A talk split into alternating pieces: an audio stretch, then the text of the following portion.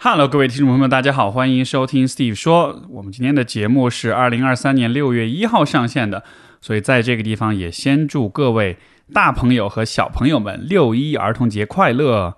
虽然绝大多数人啊，绝我们的绝大多数听众应该都已经过了这个过六一儿童节的啊年龄，但是今天这个日子里呢，我其实想跟大家分享一期比较特别的对话。因为想起来，其实小的时候，当我们还是个孩子的时候，当我们想要做那些孩子会做的事儿的时候，家长们、大人们总是会说：“你要成熟一点，你要懂事一点，听话一点。”所以说，成熟这个事情，在很多人的心目中，其实它不再是一个对未来的一种畅想和描述，而变成了一种规训、一种期待、一种压力。可是说了这么多年的成熟，到底什么才是成熟？其实没有人具体的告诉我们，我们也不太有机会把这件事情给好好的想明白、想清楚。所以很多人就带着一个很模糊的要成熟的想法，一直长大了。而在长大的过程中，也因为这样一种声音的存在，我们内心的那个小孩可能慢慢的就消失了。所以在六一儿童节来临之际，我想要通过今天这样一期节目，帮大家把成熟这个概念理清楚，从而呢。我们的孩子的部分才可以继续自由的玩耍，而这也可能是我们作为成年人去庆祝六一儿童节最好的方式了。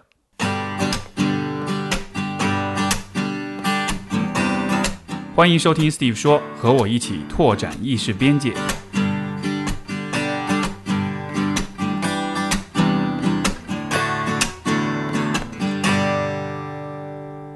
欢迎收听 Steve 说，我们本期节目的嘉宾是我们一位。很老的老朋友叶壮，呃，他是一位心理科普的作者。叶壮老师之前来过我们节目好几回啊，而且之前有一个很传奇的一回是聊了三个小时，这是我们历史上这个最长的一期节目。欢迎叶壮啊，跟大家打个招呼吧。大家好，我是叶壮，非常高兴今天又能来节目跟大家一起聊一聊。欢迎欢迎，今天也感谢一下战卢战卢文化提供的这个录音的场地，所以有可能今天我们的声音跟平时。这个大家收听众习惯的那个声音的质感有一丢丢的不同，但是这是我们在一个很专业的录音棚里面录的。然后这一期节目呢也有视频版，也欢迎大家到 YouTube 和 B 站上观看。好嘞，那么今天找到叶壮，一个也是好久没见了，嗯，对吧？跟你 catch up 一下。另外一个也是最近刚好。你提到你在有一本新的书要出来，叫做《在世界上找到你的位置》。没错，没错，这个书也是湛卢出的，对我翻译的，对你翻译的啊。然后这本书，你当时一说的时候，有一个点让我特别好奇。你说这个是一个关于，他是在告诉人们什么算是成熟，哎，什么是成长。嗯，这个话题一般一般，我生活中我好像听着大家说成熟嘛，那就是独立。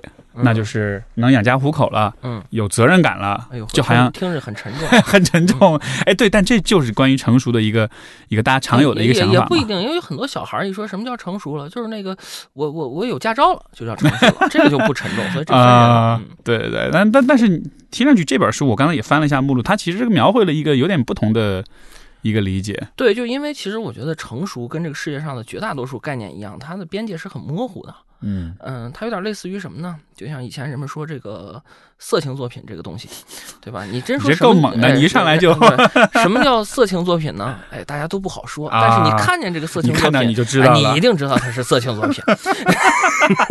这个这个成熟也是一样的事儿，就是什么叫成熟呢？不好说。但是你有的时候你觉得哟。他就是挺成熟的，那可能是一个动作，一个眼神儿，一个你去点餐的时候一个派儿，或者是今天是吧你头发梳成大人模样也算。对，但是我觉得更多的可能会在某种思想意识啊、态度观念啊。以前比如说你跟你的初恋小男友、小女友这个相处，跟你现在跟你的这个正牌老公老婆相处中间的差异，都可能意味着人成熟，它很复杂。那你这么来说，成熟到底是一个？听上去那就是成熟是个相对概念啊，嗯，比你老成一点，比你有阅历的人，他说你不成熟，嗯，那是因为他比你多活几年，他的知道的事儿比你多一点，嗯，但但是这个书里面他是怎么看的呢？就包括当然也从你自己角度，那你觉得成熟是相对的，是绝对的？是怎么看待呢？因为如果它是相对概念的话，那其实这个这个标准就很难界定了，或者或者标准就站不住脚了。对，呃，我觉得它肯定有它的相对性的一面，但它一定有个相对的上限，就是你熟到后面它就烂了嘛，对吧？这个是不是吧？这果子也是一样，熟到后面烂果子，你这吃果子都吃出酒精味了，那那那肯定就熟过头了。就所以我觉得人其实也是一样，嗯，呃，那我会觉得有的人吧，他年龄可能大。但你真说他比你多成熟呢？我觉得也未必。嗯，你比如说，有的人可能年龄已经四五十岁、五六十岁，但他可能以很封闭和绝对的视角看待这个世界，是吧？一说啊，这个那个女女人们就是头发长见识短，那可能一个老大爷说出这样的话，但是本质上并不意味着他成熟。你看他对于事物的认知，他是很很狭窄的、有偏执的。所以我觉得他是相对概念没有错，但是他有一个上限，就是过了这个他就不叫熟了，那他就烂了。没错。所以我觉得这个中间会有一些具体的指征，比如说，呃，你对于一个事物的认识能不能抱一个更加包容的心态，更加宽广的心态，对吧？你比如说成熟的父母，他们家生四个孩子，对不对？龙生九子还各不一样。你们家四个孩子，哎，这个学习好，那个体育棒，这个倍儿能吃，呃，这这这可能大家各自这个特质不一样。你一个成熟的父母，你觉得，哎，我觉得都挺好。但如果这个父母本身不成熟，就算他已经四五十岁了，他可能就认为，哎，我就觉得这学习好这个棒，那个体育好那个那都上不了台面，这青春饭怎么能行呢？我觉得这其实本质上也是不成熟的表现啊。我觉得你这么一说，感觉大部分的父母都已经被你给贴了标签了，贴了不成熟的标签。对对对对，就我觉得包括我在内，很多时候 也也当爹妈这件事上也不成熟。这个就有一个很有趣的现象，就是呃，因为在我们的文化里面，其实还是比较强调长幼尊卑，强调尊老爱幼，所以是作为长者，作为上一辈的话，就就会默认有一种，呃，就是因为这个关系存在，我默认我就是要尊重你的，嗯，所以当我们看到上一辈的人表现出一些。打引号不成熟的行为，像你刚才说的，比如一个老大爷，但他可能很固执，他思想很封闭什么的，他对事情的认识可能很窄。这种时候，我们不太会用不成熟去描述他，因为这有点以以下犯上的意思。嗯嗯，他有点违背我们的这种传统。但你从客观角度说，就像你说，他确实是不成熟的。对，他确实是他的认知上、他的思想上没有到那一步。所以，是不是这个这个帽子扣的有点大？但你说是不是在文化上，其实这种这种长幼尊卑的这种传统是有一点侧面的去，也不能说。鼓励吧，但是有有一点给创，就是给人们的这种不成熟创造了某种空间，就是我可以躲在我这个这个这个这个位置的背后，我的不成熟问题就有点被掩盖了。对，这个位置可能不仅仅是年龄，也有可能是职业、职业、性别，没错，学历是啊都有可能。但是我其实觉得事儿是这么个事儿啊，就我 给你举个例子啊，我上上星期我我我我去深圳了，然后呢，我从深圳回来落的大兴机场。呃，我不想去那个停车楼坐那个专车回北京，然后我就在深圳的时候，对我得走走太远了，然后我就在深圳呢，我就约了车，然后我给那司机打电话，我说你呀，到这个出发层接我，就大兴机场的这个呃四楼出发层接我，我就不去停车楼了，咱们你那儿即停即走，我从门里一钻转，咱走就完事儿，最省事儿，你省我也省。那司机一天到晚就从机场拉活，他很清楚，对吧？然后我呢就落了飞机，我就往大兴机场外面走。这个大兴机场国内到达，它是个二层，那它旁边都是人，就到达嘛。那其中旁边有个老年旅行团，他们是北京落地以后就解散了，因为人出去玩回来以后给你送到大兴机场，你就落地解散了。但这些老头老太太呢，呃，其实都是要一起回北京的。他们要坐地铁回，那里边这个老太太说：“哟，那咱们这解散了，这怎么办呀？”那个有个老头说：“那没事妹子啊，王哥带你走啊，王哥熟，我说你跟王哥走没事虽然说团解散了，王哥对你们的关心一直没变啊。这个王哥带你，然后我觉得这这老爷子挺好的，是吧？这关心人民群众嘛，挺好。然后我们就等电梯，他去电梯，他去地铁，他得下去。我上四楼，我去那个国内出发口，我得上往上走。对。然后呢，这个电梯呢来了，上行电梯。我是不是得上啊？你猜怎么着？这个大爷就不让我上，这个大爷就死活不让我上。我说我说大爷我上，大爷说那你不能上，你上去以后你摁了上，我下不去了。我说大爷我不进去，我不摁你也下不去，这是一上行电梯，它本来就往上走，你下不去。大爷说那我不管，反正我不能上场，我们就开始那撕吧，也不能说撕吧，我不能跟他撕吧，对不对？这大爷就就就左手就护着大妈，右手就拦着我，中间是他那行李。然后呢，我我这我这声越来越大嘛，然后机场的那个保安就看见，机场过来说怎么情况？然后我说这大爷呢，他他不讲道理，他不让我上去。我说我去四楼，他不让我上，这是上行电梯啊。然后那保安跟大爷说，大爷还是死活不松口。然后呢，我我我保趁着保安在那拦大爷，我就一个闪身啊！你甭看我胖，我这个该矫健矫健的时候也挺矫健的。我一闪身背着我包我就进去了。然后这个大爷呢，就就门就关了嘛，我就摁了四嘛，他上行嘛。然后你就看那个大爷啊，他就骂我呀，然后他一边骂一边我不是上去了，大家就对对对对对，这样上去了，然后就指着我越往高越早，然后我就上了我这出租车，出租车司机就说：“哟，怎么等这么半天？”我说：“这碰一大爷一直拦着我不让上。”然后我这小心眼跟司机也吐槽半天，但是我后来我就琢磨，你站在他的角度上讲，这个事儿其实肯定有一个能解释的缘由。为什么这么说呢？就是因为我觉得啊。不成熟不代表这个人思维混乱，或者也不代表这个人就做事他纯靠冲动，他有某种在他的角度能够行得通的解释。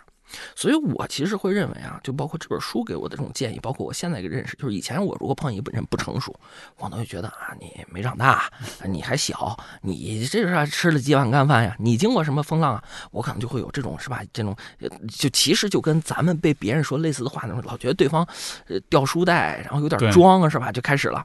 那我可能这样想法，但现在我觉得其实你不能单纯的讲说啊你不成熟，其实你应该从另外一个角度讲，就是。他一定在他的思路里边和心思里面经历了什么？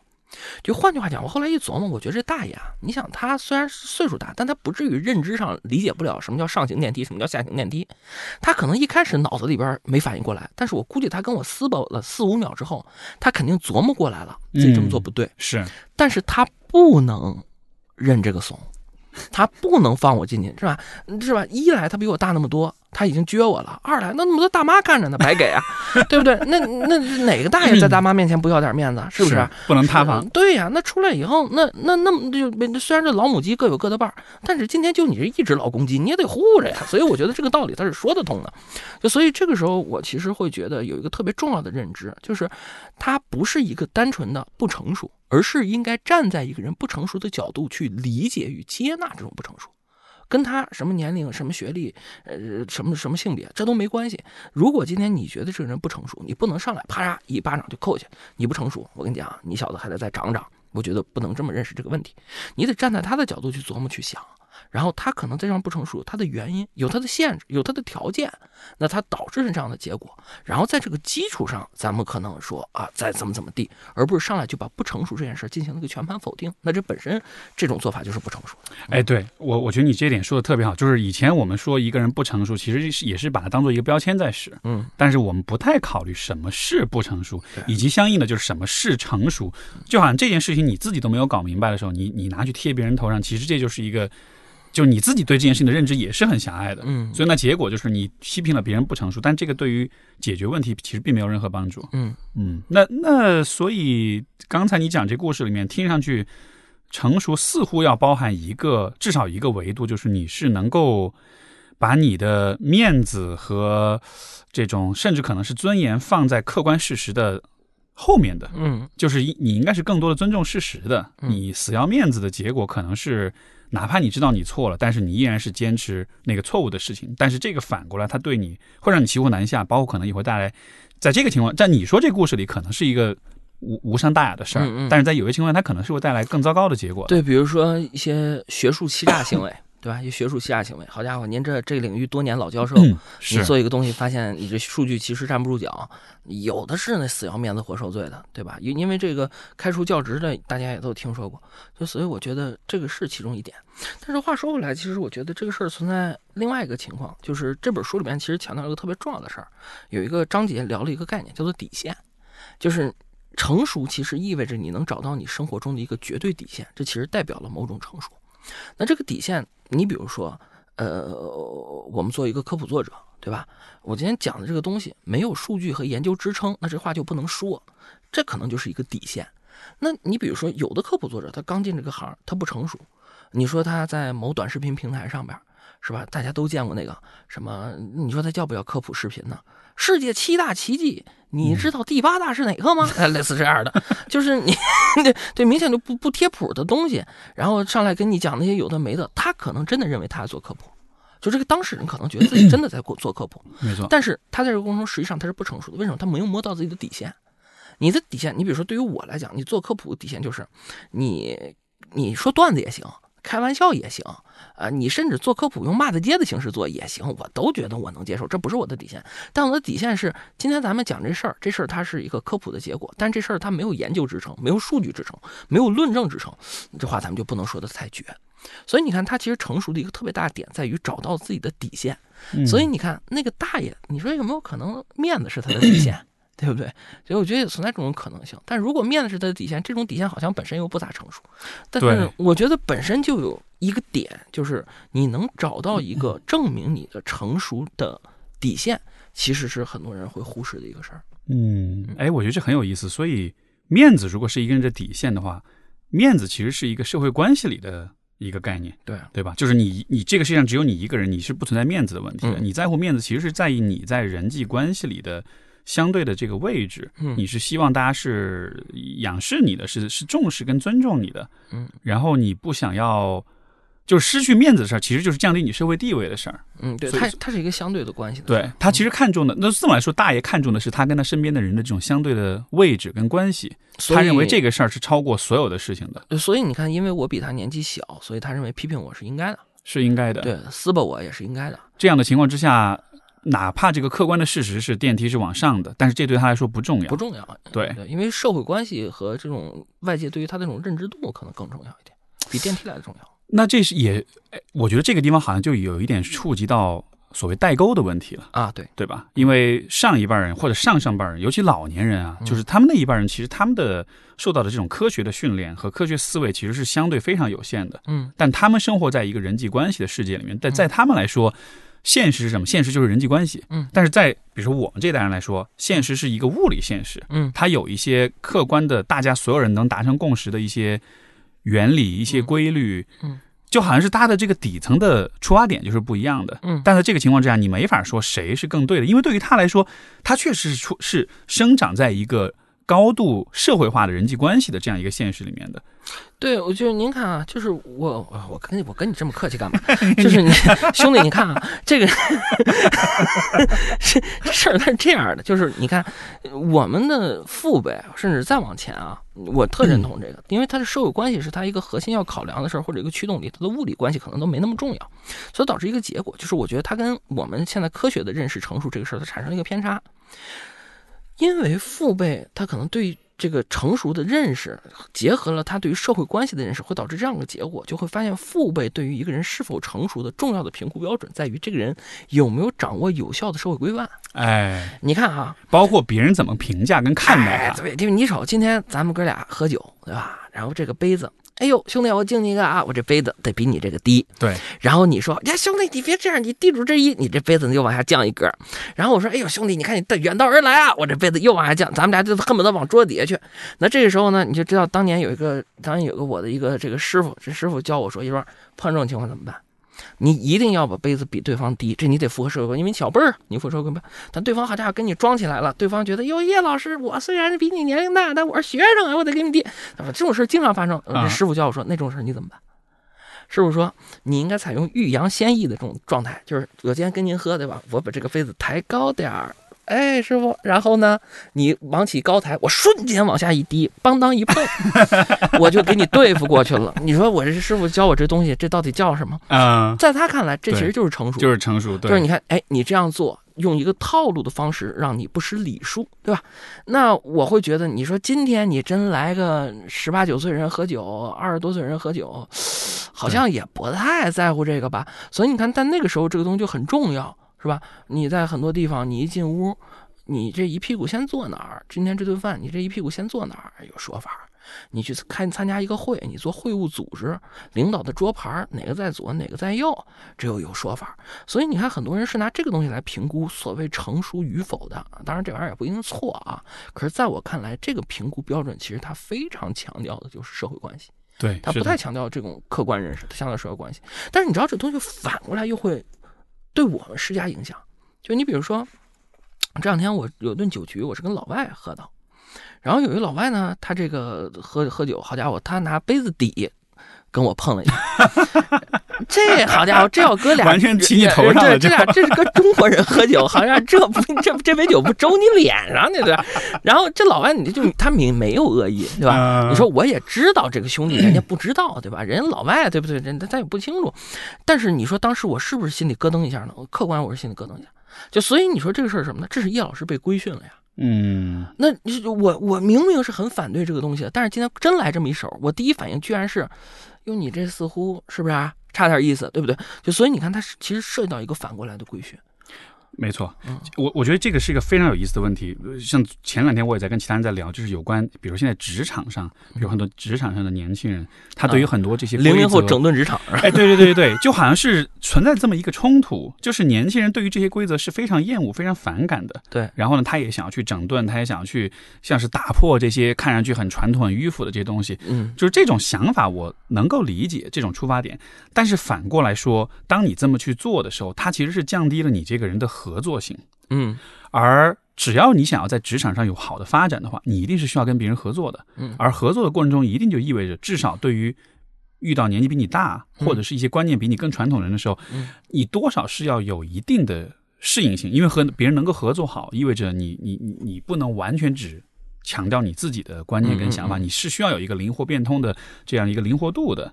但是当你这么做的时候，其实就是在降低你的合作性，降低你的灵活度。所以造成的一个结果就是，不管是在家庭里面的代沟的问题，还是职场里面的这种整顿职场问题，你会看到像是两套观念或者是两种出发点，他们各自有各自的原因跟道理，但他们冲突起来，好像没有，好像是没有一个很难有一个平衡或者有一个中和的一个位置。这东西没有结果呢，就是你看啊，这个事儿它是这样的，就是今天你要整顿职场，但是它存在一个问题。就是你今天好家伙是打破一切牛鬼蛇神，呃，逮谁整顿谁。现在就涉及到一个事儿，就是你能带来啥，对不对？就你比如说，今天我是一个学徒，我今天要学打铁，对不对？我今天拜一师傅，那这个老话说得好啊，要想学得会，先跟师傅睡啊。那你这委屈受大发了。对不对？当然不是跟师傅睡是要怎么怎么地啊？那那是半夜要给师傅倒尿盆对不对？那你看这过程中你就得受委屈。为什么？你真想学东西，因为这个人他能给你带来你想要得到的东西。他打你骂你，你其实某种程度上是能接受的。反正对我来讲，我是 OK 的。就我今天正碰见一个严师，这严师如果真能把我带成个高徒，他严也就严了，我觉得 OK 的。但是整顿职场中，我们会发现很多人他存在一个问题，就是他光顾着整顿了，你能给职场带来啥？对不对？就是你说你进去四 S 店。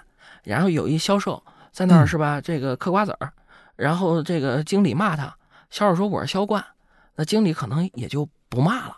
经理顶多说：“哎，你这注意注意影响啊！要嗑这个进屋嗑去，别在这儿嗑，说大家看着别人不是销冠。”经理可能这么说，为什么？因为你也其实给这个组织带来东西了。所以我一直会认为说，就是光顾着整顿这个问题可能有点大。您手上有那活儿，这个其实嗯是一个特别重要的一个权衡的事儿。嗯，就所以你看，有很多时候是吧？呃，老的对小的，哎，好家伙，除了批评不会别的。你说你要真教他两手也行。这小的对老的呢，也是一天到晚净整顿。但你说真能给这里边带来什么巨大变革，让这个情况有所改改良，也行。但偏偏两边光顾着整顿对面了，也没有让大家这活越干越顺畅。我觉得这其实是一个挺悲哀的事儿。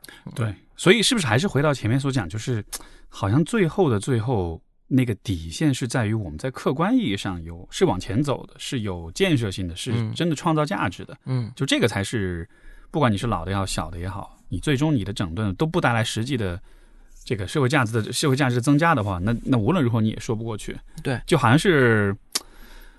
我们说要一个人要放下自己的 ego 嘛，那个 ego 放下是什么？其实就是 ego 挡在面前，你就看不清现实是什么样的。对，您这明明是以球员的身份，老拿自己当裁判，这就不合适，对吧？对对对对对，是这个意思，是这个意思。对对，您您您您这这得自己位置得摆正。就所以，我跟跟跟你说，我这个最近这段时间，我有一个这个改变。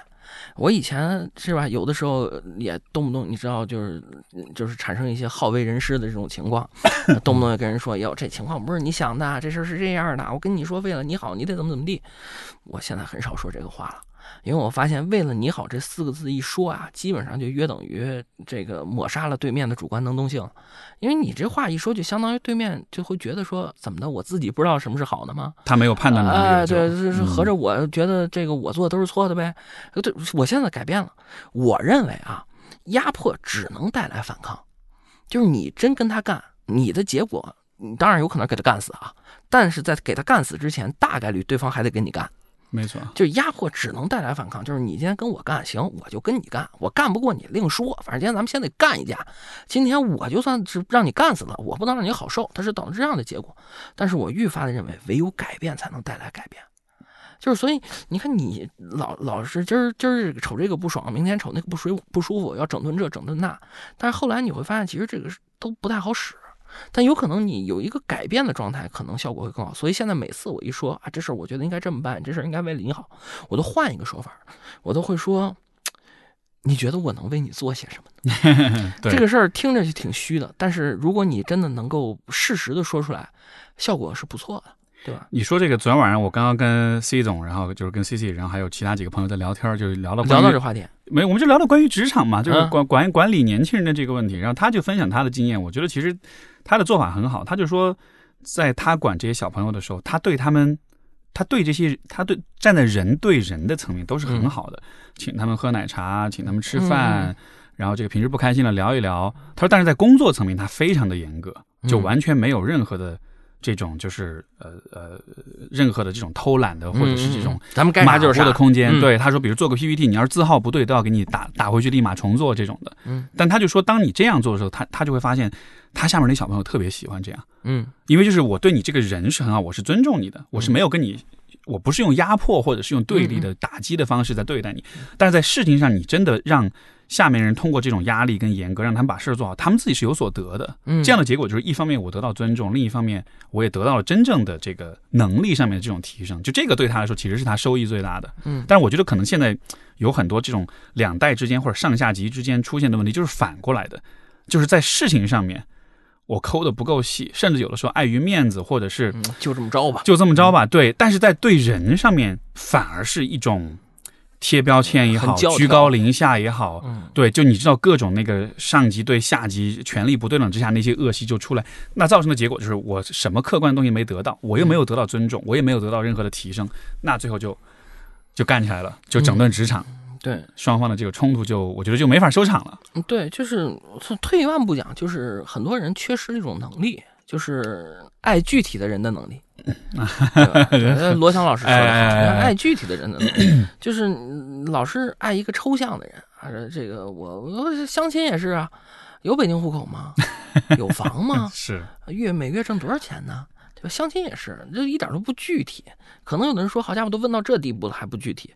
但你发现这个具体的东西都是这个人的资源，而不是这个人，或者是这个人的资本，而不是这个人究竟自己是谁。所以这事儿还是挺重要。那你说，在还是从这个书，包括从成熟的角度来说，我不知道他有没有讲到过怎么看待这个问题。就是一个是人，一个是这个有点丛林法则的这么一个世界吧，嗯，对吧？这个职场也好，或者是整个大的环境，它都存在着某种竞争、某种压力，存在着一些可能让人感到不是那么怎么说呢，有点去人性化的一些东西。但是人跟人之间这个部分又还是我们的社会性，我们对于亲密、对于人际关系的这种需要。这两个问题的平衡或者处理，我从成熟的角度来说，怎么样算是一个好的方向呢？这本书里边其实强调特别重要的一个事儿，就是你的社会支持系统。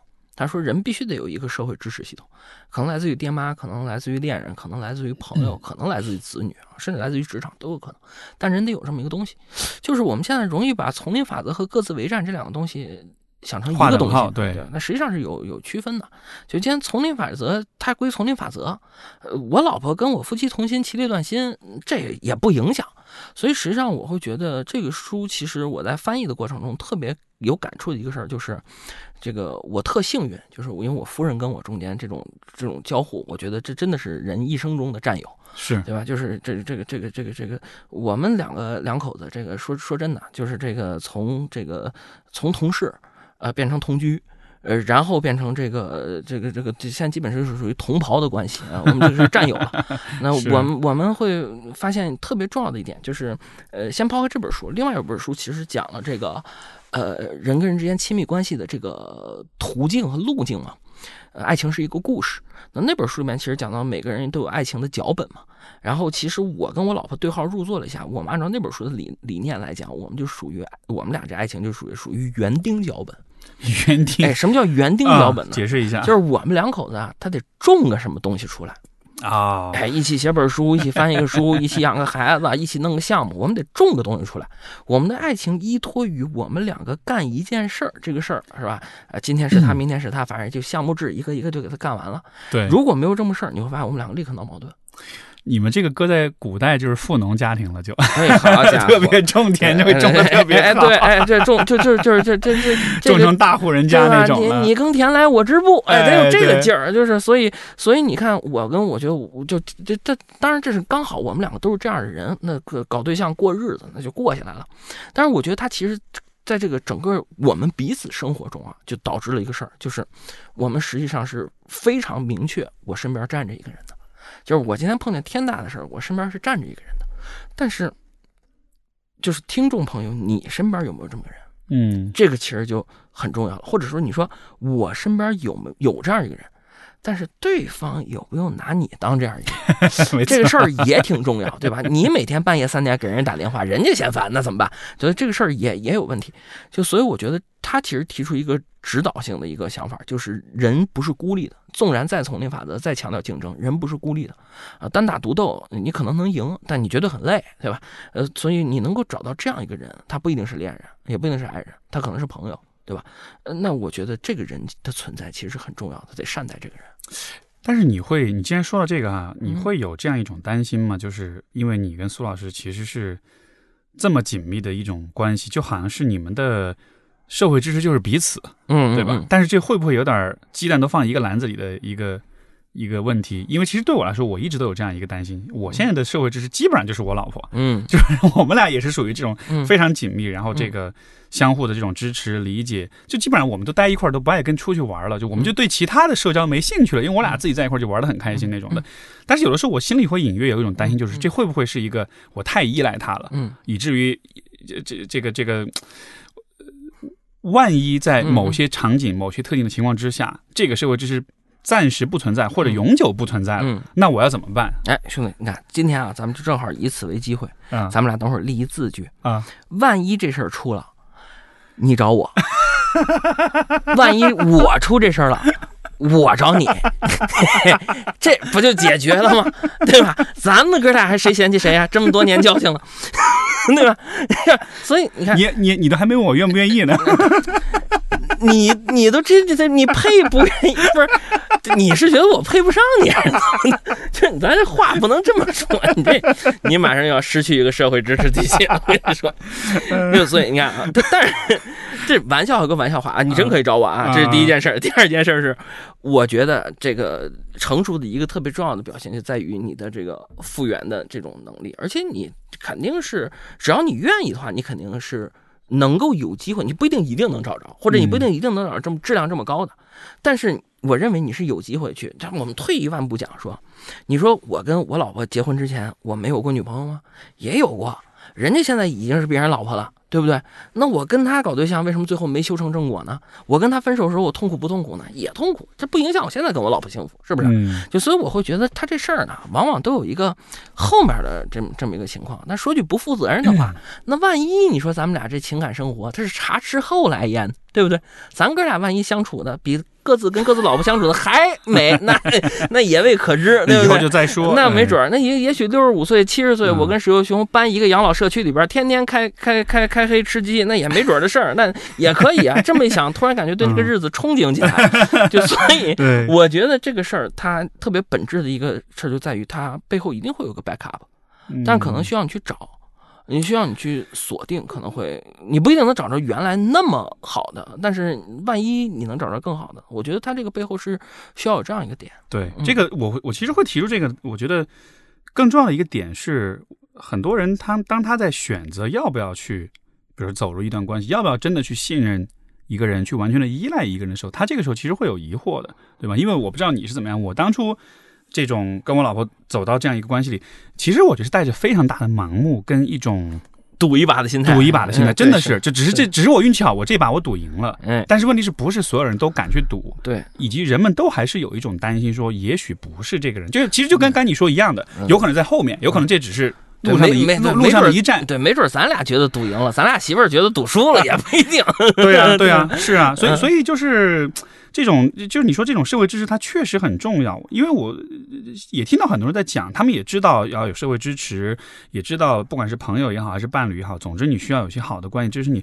但是另外一方面，就是我会看到一个特别常见的现象，就是人们的就还是现代都市人的生活习惯了独处习惯了什么事儿自己一个人搞定，或者顶多叫饿了么帮你送点什么的，嗯就是这外外用商业手段外包一些社会支持的一些服务。但是在情感支持、在心理的连接这个问题上，我觉得大家现在越来越趋向于是自己各顾各的，嗯而不太是一种我敞开我自己，我冒一点我自己受伤的风险，我去建立一个关系，然后两个人从这个关系得到一个一加一大于二的结果。就这个是大家越来越不倾向于去做的一个选择。嗯我不知道你是否有这样的感觉，反正我自己的这个经验当中，我觉得是越来越，大家是越来越原子化、越来越个体化的。嗯，首先我要表达一个态度，就是我这个接下来要说的内容是基于我的经验和我的认识，它不一定是真实的。就因为随着时代发展，人类社会的这种交互变迁，它是有可能的。万一下代人他就这么过日子，谁也不好说，对吧？所以我首先得先给自己做一个免责声明，这是第一个事儿。第二事儿，我是这么想的。就是你今天在豪赌一把的时候，那实际上你的想法就是赌对还是赌错的问题。但是恕我直言，兄弟，你人如果真靠谱，你也碰不着特别不靠谱的人。如果你碰见所有人一个赛一个不靠谱，我非常建议你是吧？自己的，说我说一个，照照镜子。我说一个，个特别是吧，像老头说的话是吧？人要多从自己身上找问题，就是就是就是，所以我我我会觉得，嗯，对你你你你你你先把自己是不是？你把自己折腾明白，对吧？你自己，咱现在当然这就导致一个问题。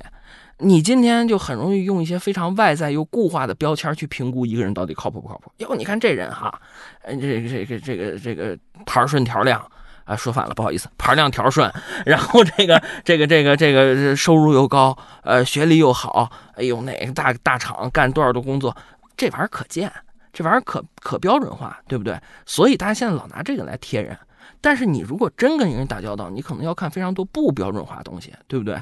这个人是吧？今天生气了，明天早上睡一觉起来是还生气呢，还是能舒服点？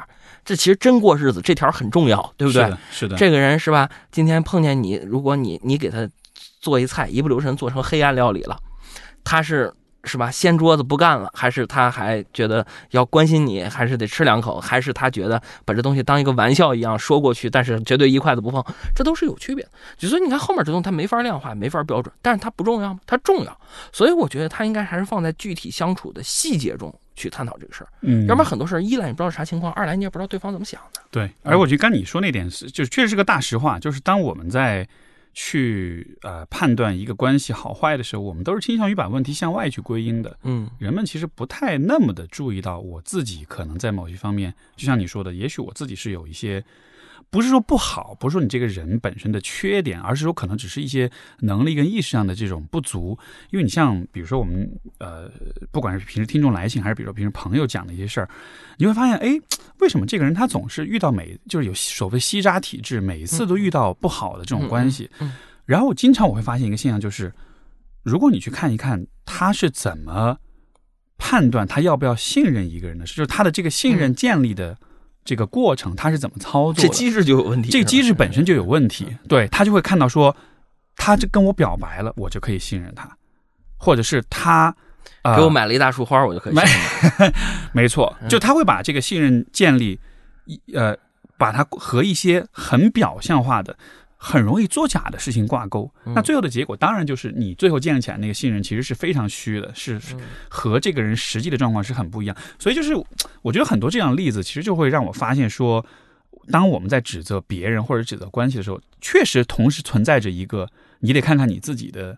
这样一个视角，而且这个东西再延伸出，比如说我们刚才说职场的问题，我觉得也是一样的。当你在整顿职场的时候，你有没有关注到你自己作为一个职场新人，其实你就是有一些方面是不懂、是不足、是做的不够好的。但这个时候，你被批评了之后，如果你都认为这是你的领导他的某种暴政、他的某种不对你的不尊重的话，这其实会掩盖问题。反过来，其实是自己吃亏。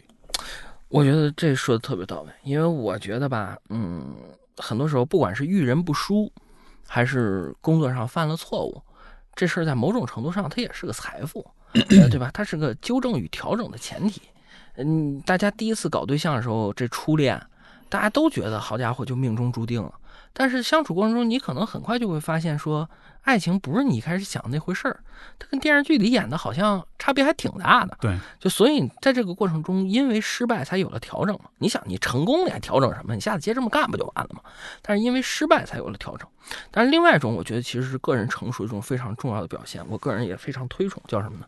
叫你要真犯了错啊。挨打你也得立正，嗯，对，我觉得这个其实是特别重要的事儿，就是你今天甭管是工作啊还是什么的，就是你真犯错，你挨打，你真得立正来，这个大嘴巴子贴脸上，真的，对，躲就不是爷们儿了。这个刚才我也在想，就是这个算不算是一个成熟的一个相对来说，因为我们刚才说有相对的标准，呃，有相对性，但它也有一些绝对的底线，所以这个是不是就是说对于错误这件事情的？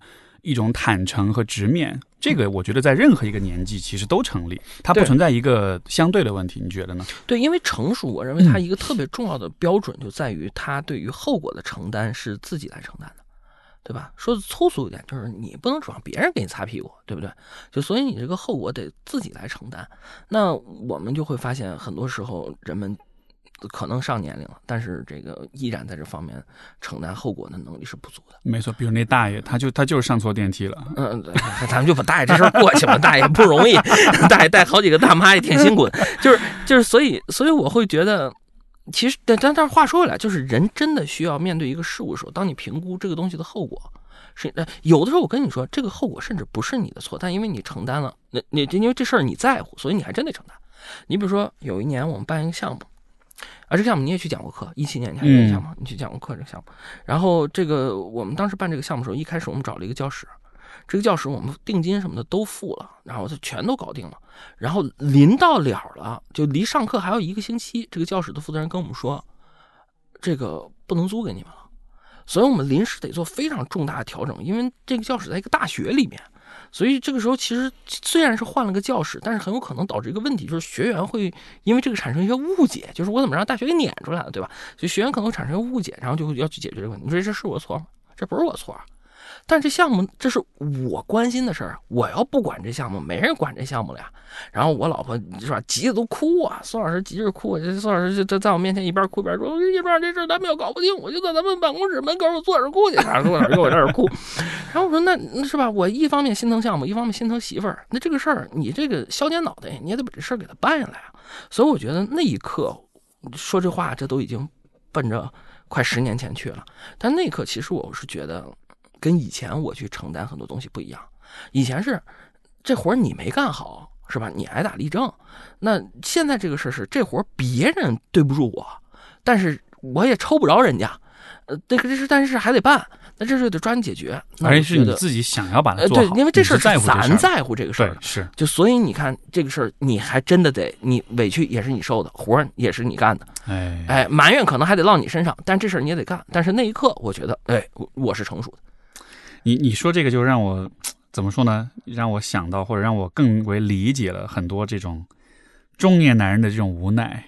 对吧？这个下了班，你骂我，不是。首先，咱们身份证上都已经中年男人了，这个事儿不要不要避讳了，好吧？行。但是就是说，你看很多人说什么下了班独自在车里抽根烟再回家，对吧？就感觉好像很多人承担着社会责任，当然也包括中年女人啊，就大家都有，就是大家都承担着这种。对对，中年女人也可以下班在车里抽根烟，是是是，就是就是都会有这么一个，我们在默默的承受着很多，至少在。旁人看着去很看上去很无奈的一些事情，但是当你这么说，我突然意识到，这种无奈背后，它其实还是存在着一定的主动性、主体性的。嗯，就是我承担是因为我在乎，而很多人他承担这些其实是为了家庭，他是在乎家庭的。对，所以他做很多，他吃很多苦，他承担很多别人看着觉得很无奈的一些。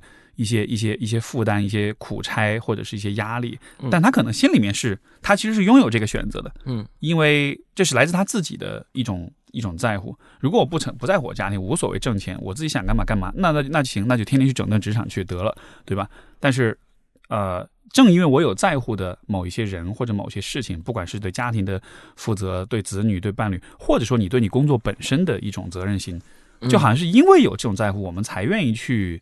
在某种程度上做些妥协，做些牺牲，而如果这样反过来说，年轻一代为什么比较容易冲动去整顿职场，去带着一种像是革命式的一种想法要去打破、去打翻一切。我觉得可能是因为他还没有那么那么多，他很在乎或者他觉得他不愿意失去的东西。光脚不怕穿鞋的，没错。所以这样的情况之下，我哪怕我现在把整个把桌子掀了，一切能干干个底朝天的，但是您能把我怎么地？他能怎么样？对，所以这个，所以这个，我觉得也是成熟的一个时间维度上的一个改变。对，就我觉得你到了一定的年纪，你有了这些累积，你有了这些东西，你就是得在乎。所以说，你的观念上，你才会从原来的那种。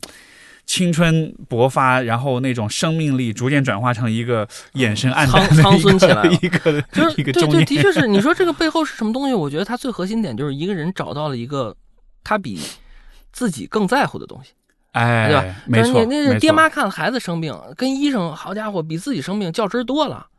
那这爹妈跟跟医生都要说说，我宁愿我病，别让我孩子病。对吧？这这，因为你比自己更在乎孩子。是的，他们有的老板他也是啊，他比起自己，他更在乎公司。嗯，是是自己这个忙死了也活的不重要，那企业那好好运转。那有的人比起自己就是更在意媳妇儿，对吧？就是今天你欺负我媳妇儿，我今天跟你这事绝对完不了。你欺负我，咱不好说。你欺负我媳妇儿，今天不跟你过这个，那我觉得这个实际上是挺重要的点，就是所以它其实也引发我们去思考，你生命中有没有或者有多少，其实你比甚至你看待这个事物、看待这个人，比你看自己都更重要。更重要的，没错，没错。你知道这个，我我以前可能比较年轻气盛的时候，我其实很鄙视这种想法，就觉得有什么能比自己更重要？嗯。然后 be yourself，没错，know yourself，be yourself。好家伙，哎，对。但就是呃，我觉得随着年纪增长，我慢慢这个方面有一个很大的转变。其实就是当你就像你说的，当你遇到一些人或者是你会发现你真的会把它放在比你自己更重要的位置上，那个时候是一个巨大的一个转变。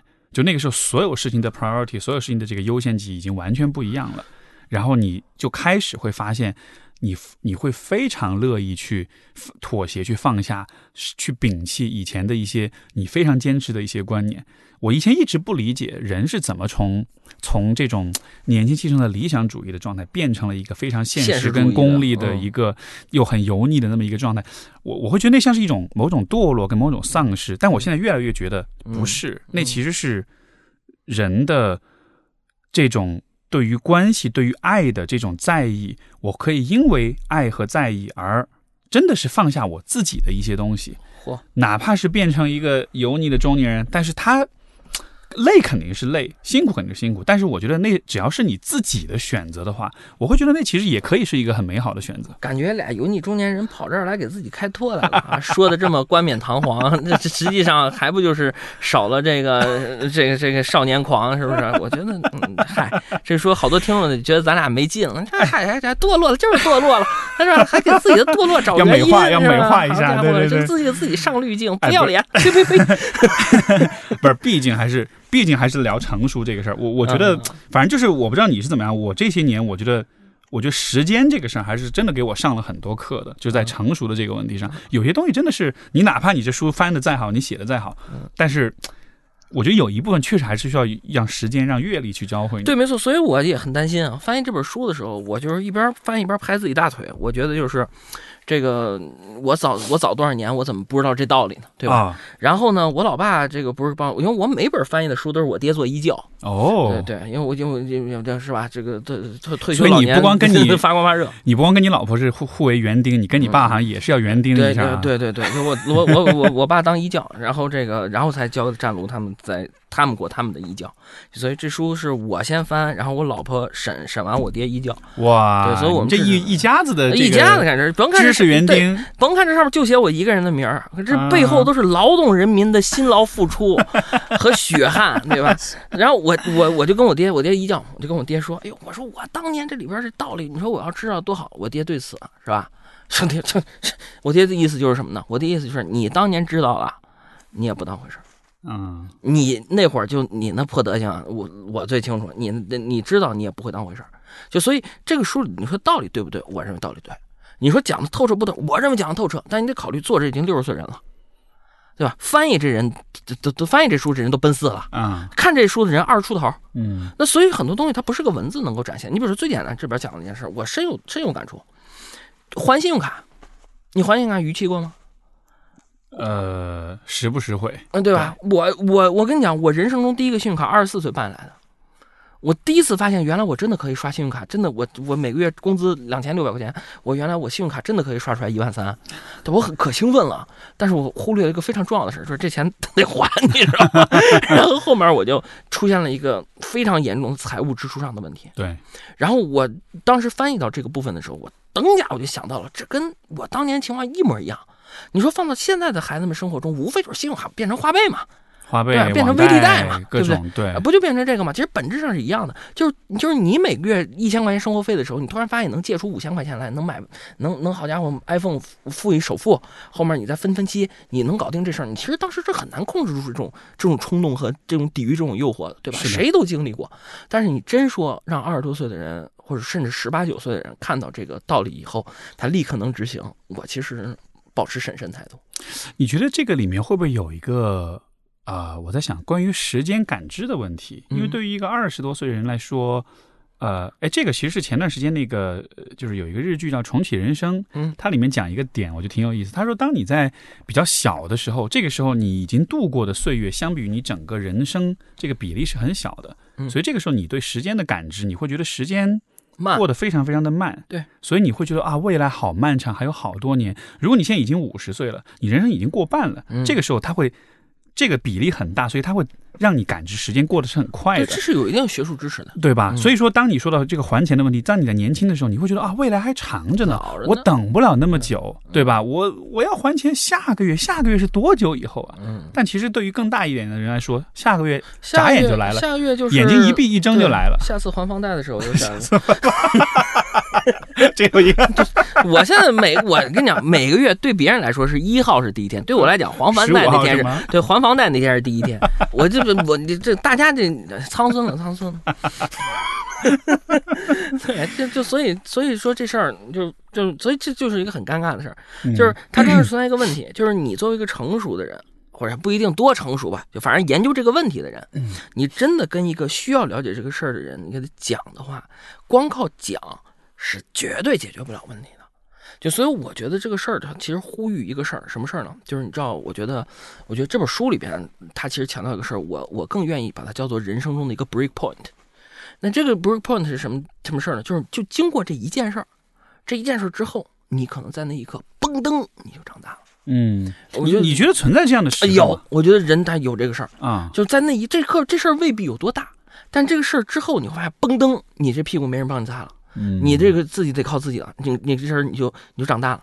你比如说这个，我就不剧透了，他他别比如说了，我就不剧透了。这书里边写的作者经历的这个事儿，那其实你会发现，我周围很多北京的这些爹妈呀，哎呦孩子，你这大学呀，你可以降个档次，你可别出五环。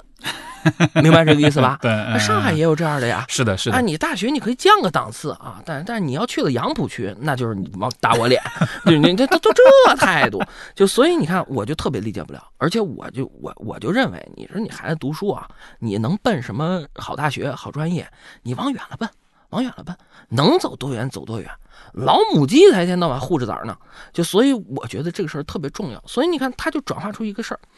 老人或者是长辈，他试图给你一个非常稳定又不会有波澜的环境。哟，你得考研，你得考公务员，你得怎么地怎么地。然后一天到晚在这个呃短视频上又一天到晚看那些毒鸡汤，毒鸡汤里边动不动就跟你说，你要让孩子知道学习的苦是最容易吃的苦，是吧？然后他再跟他孩子说，你以后可不能吃别的苦啊，你现在得好好学习啊，等等。但是这个过程中会存在一个反差，这个孩子其实一直没有机会去了解到。究竟哪个节点，他其实已经得靠自己了。他一直没这个机会。你想，有人擦屁股。对他硕士毕业二十五岁，然后您说您再学霸一点，倍儿努力，您刚当公务员也考上了，然后体制内工作稳定，当然累归累啊。另外一说，那所以你看这个过程中，他很有可能就过得过得相对而言，嗯，就有点有点像咱们小时候看那四驱兄弟，这车跑得快不快？快。那赛道险不险？险。但是你说它旁边有没有轮儿呢？它也照样有轮儿啊！就所以，哎呦，你这比喻真是对对，那我没想到最后一句是这样，是吧？那四驱车它周太快，它周不到观众席上去。确实如此。叶叶壮讲东西主打一个比喻清奇，就是 就是所以最后这个这个这个方向完全是意料之外。对，所以所以所以你说这个事儿吧，我觉得他得有。就所以你看我我零八年去灾区，零九年去支教，我觉得这两件事对我影响意义非凡啊。就因为我觉得就是通过这两个经历，让我突然意识到，这个你跟以前不一样了。对吧？我那这我我我记得我上高二的时候，我爸这个突然有一天得去西西藏出差，给我留了二百块钱，说下星期回来。哎呦，我觉得我人生中要长大的这一刻到来了。结果那一个星期，好家伙，我体那我体验了什么叫做一晚上连吃七个鸡蛋灌饼。然后那好家伙，七个鸡蛋灌饼吃完以后，我这这三年我再没吃过鸡蛋灌饼。就是，但是那个过程中，我觉得我长大了。其实你根本就没有，嗯，那两百块钱就给你保了底了。是吧？你在北京住的好好的，你天天是吧？朝九晚五，你上学去，晚上回来，甭看爹不在，你其实照样过的是舒坦日子。但是你真，比如说你在灾区，你在村里边支教，你比如说你做做一些项目，这个过程中，完全靠自己。那个时候人的感觉是不一样的，所以我就觉得这个 break point 其实不容易。你看，有的人，他这像是一个。断奶的时刻，对，就那个阶段。你你 break 的是你的，嗯嗯，对，几代精神几代，对对。你就有的人他是他出国留学了，那好家伙，你出国留学一天到晚，你这这是吧？还是花着父母的钱，对，打电话叫外卖叫的是中餐馆的外卖，嗯，是吧？哥们儿弟兄全都是华人。然后你跟教授是吧？是能能能你电子你给教授发电子邮件，Chat GPT 帮你从英文中文翻成英文的。你说你这叫 break point 吗？我觉得其实也不叫，也不是，对吧？就所以我觉得这个事儿是比较重要的。哎，那你说会不会？你看，比如说啊，现在就整顿职场啊或者什么，它也是某种叛逆。我能不能理解为是一代一代的年轻人，他的那个断奶的这个时间是越来越长的？他真正走入成熟的过程是很。以前可能是十八岁，你高中毕业了你就出去工工作了，然后后来是本科毕业，然后是读研，然后到了现在研读研完了之后，可能还要干点别的，或者你工作一段时间，可能还是家里在帮衬你或者什么的。他整个心心智发展的这个成熟的过程是放缓的，以至于他到了二十多岁，他才开始进入到了像是青春期的那个叛逆期。对，这个叛逆表现为就是，对，就是就是人呢，这个这反正往前数不了多少年，十四五岁当爸的，大大有人在。但是现在你看，我说这人呢，恨不得都变成卵生的了。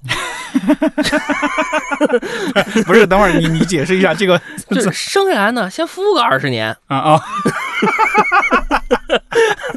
它本质上它是卵生的，就是人生下来先孵个二十年，你甭看生下来就是活蹦乱跳。这个这个，我觉得给你创造一个新概念，卵生人类，卵生人类，那生来实际本质上。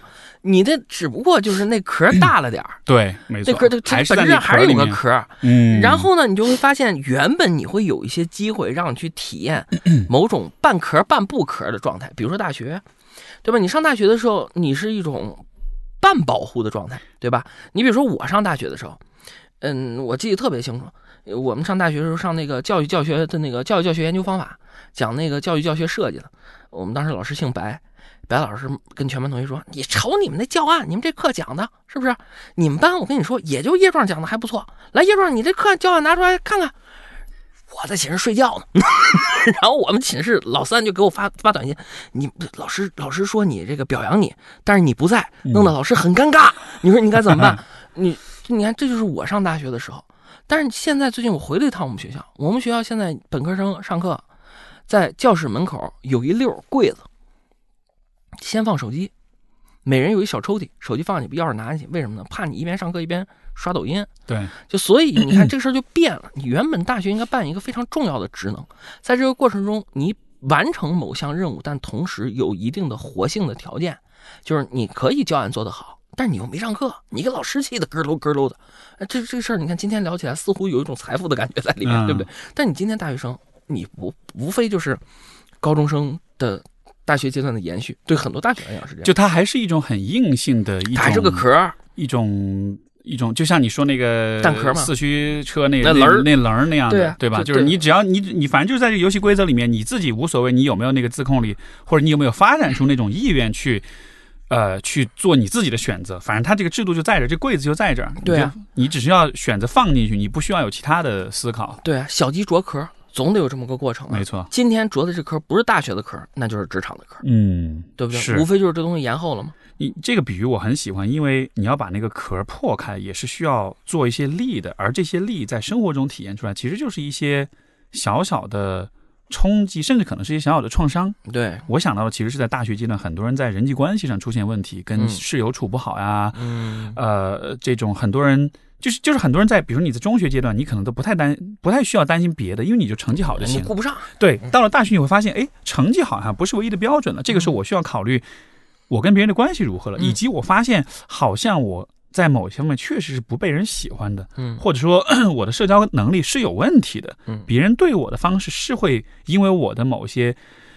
行为上的变化而跟着变化的，然后这个时候你可能会受到一些打击，有些挫败，但是这个我觉得是一种健，在某种程度上，它其实是一个健康的现象，它帮你把那个壳儿给戳破了。嗯有一些外力，有一些让你挫败的感受，就是这种这种挫败也好，失败也好，这种丧气也好，它其实就是帮你把把你的这个壳儿给打开，让你从那里面出来，让你看到真实的世界是什么样的。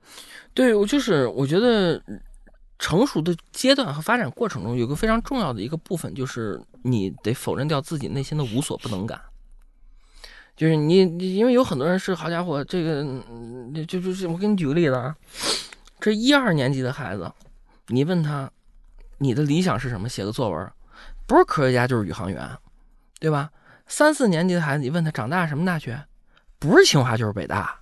你到了高一，你问你要上什么大学，他就告诉你人大、北理工、北航都能接受。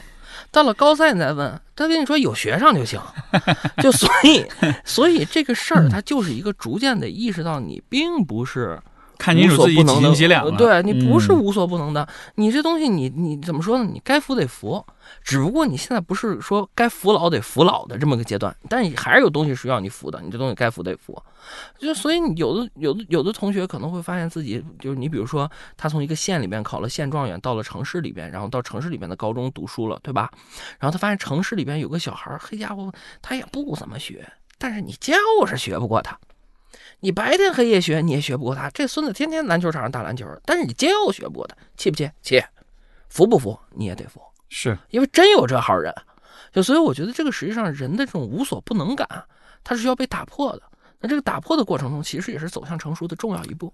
他这个打破的过程，也是一个我觉得让人很气馁、很甚至可能是很绝望的过程，那你要熬过来了，你就但是得熬过去。对，熬过来就进步。那怎么在这个打破、跟气馁、跟甚至有些绝望的过程中，去继续保持这种动力呢？你觉得这种动力可以从哪里来？我觉得有一个特别重要的点啊，就是我每次都觉得人嘛，活个精气神儿，那关键是人的精气神儿在哪儿呢？这玩意儿就不好说了。你比如说，我有一我我有一个这个朋友，我叫蒋东东，以前是这个北大心理系的，现在在浙江的一个高校当老师。他硕士研究生的时候研究的这个话题呢是形体焦虑。蒋东东见了我的第一句话，我们聊完这个形体焦虑这个主题的时候，蒋东东见了我第一句话就是：叶老师这人一看就没有形体焦虑，他但凡有点形体焦虑，他胖不成这样，你知道吧？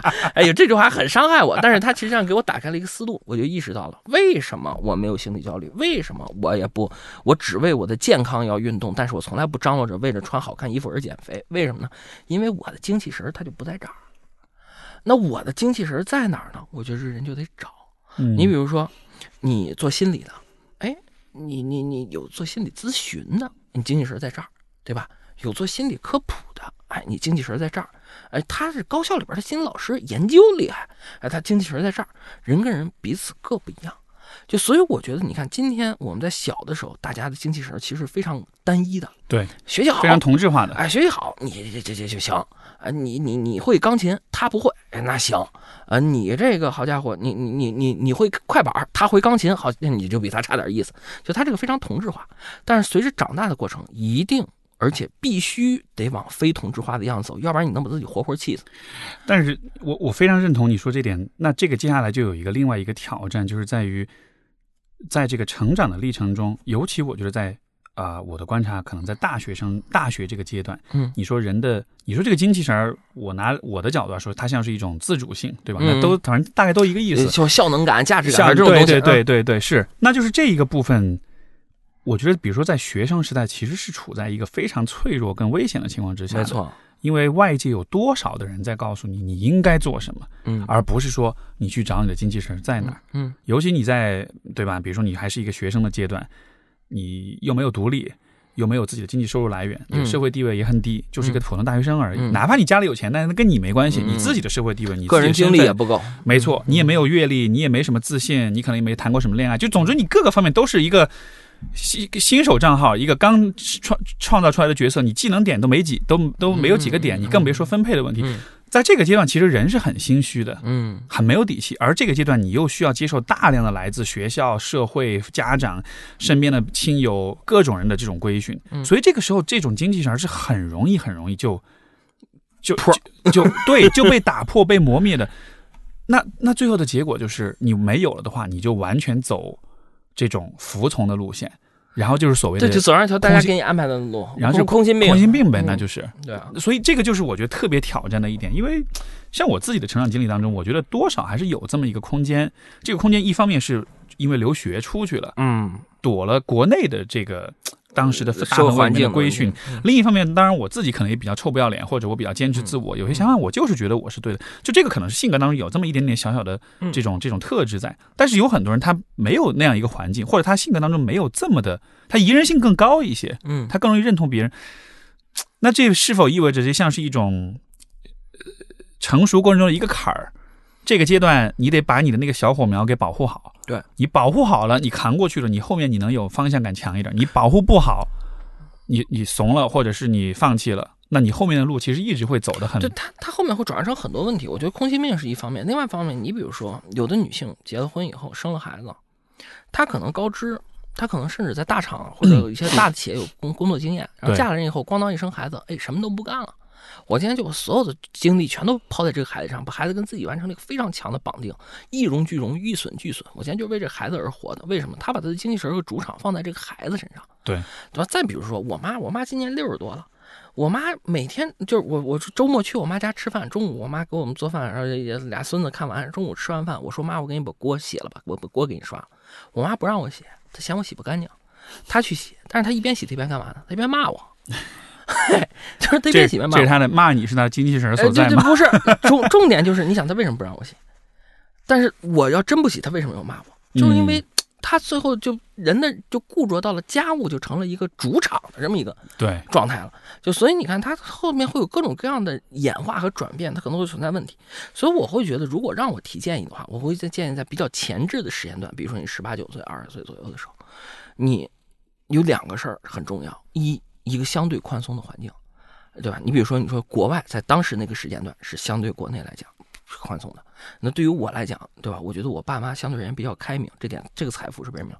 就所以我觉得，首先第一个是相对这个外面一个有一个相对宽松的环境，第二个就是我非常非常支持走向小众的这种认识，对吧？因为走向大众的这个认识，你很难干得过别人，对吧？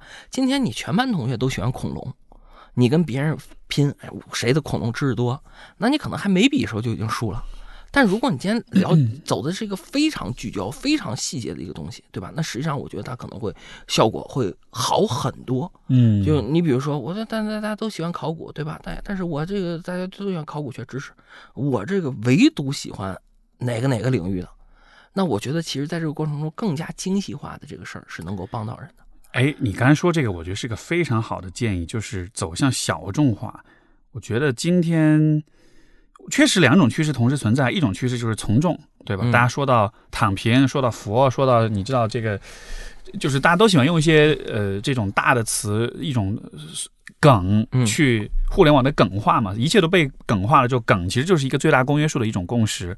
我们很喜欢在这种梗当中找认同，但是另一方面，我觉得其实你也可以做另一个选择，就是走走向更小众的某一个圈子、某一个方向。你像当初我学心理学，我就在很大程度上就是带着这么一个心理，就是嗯我觉得我也不算是才天赋过人，我也不算是一个多么多么厉害、多么多么了不起的人，但是我怎么在呃这种芸芸众生当中找到一点自己的方向？嗯当时其实有有这么一点想法，哎，这个专业没人学，我也不讨厌，我也有点兴趣，那我就试试看会发生什么。对，当然后来的故事是它成为了一个逐渐的变成一个显学，变成一个主流的一个学科。但是那是当时没法预测的。但当时其实我的动机很简单，就是觉得没人学这个，我想要在这个没人学的行业里面去去躲一躲。嗯，因为这样子的话，我觉得我不会承担那么大压力。如果比如当初我立马就选了商科呀、计算机啊，你知道，然后然后然后关于这些方向的。所有的现存的这些规训、这些要求、这些期待，就立马会渗透进来。然后这两年你日子可就难过了。是是是是，所以就好像是你说这个，突然一下就让我回想起曾经我做这个选择，就确实好像是躲入到这样一个小众的一个方向或者一个场域当中，这其实是有帮助的。对我当时选心理学的原因就是，我只我我就所有专业里边，我只学人因科学、心理学、政治学、文化人类学、组织行为学，我只学人因科学，理科生。只能报心理学，那就他了，就对，那就他了。然后我进来以后，老师大一普通心理学上来就问报心理学是怎怎么个意思？你们第一志愿多少人是报心理学的？全班三分之一举的手。那你们报心理学想学什么呀？这三分之一里边百分之八十五的人说要当心理咨询师，我就不是，因为我想当科普作家。但是物理、天文这些科普作家已经很成熟了，对，计算机的科普作家都一大把。所以我就说，我想当人因科学的科普作家。实际上证明这条路是选对了，选到今天翻译这本书，其实翻译讲的就是同一个事儿嘛。对，所以这其实，在十八岁的时候就已经某种程度上预示了这个事儿。那其实我觉得，就是，但是关键问题现在就很多人对于这种小众的偏好和需求啊，他容易遭遇外界的误解与不认可。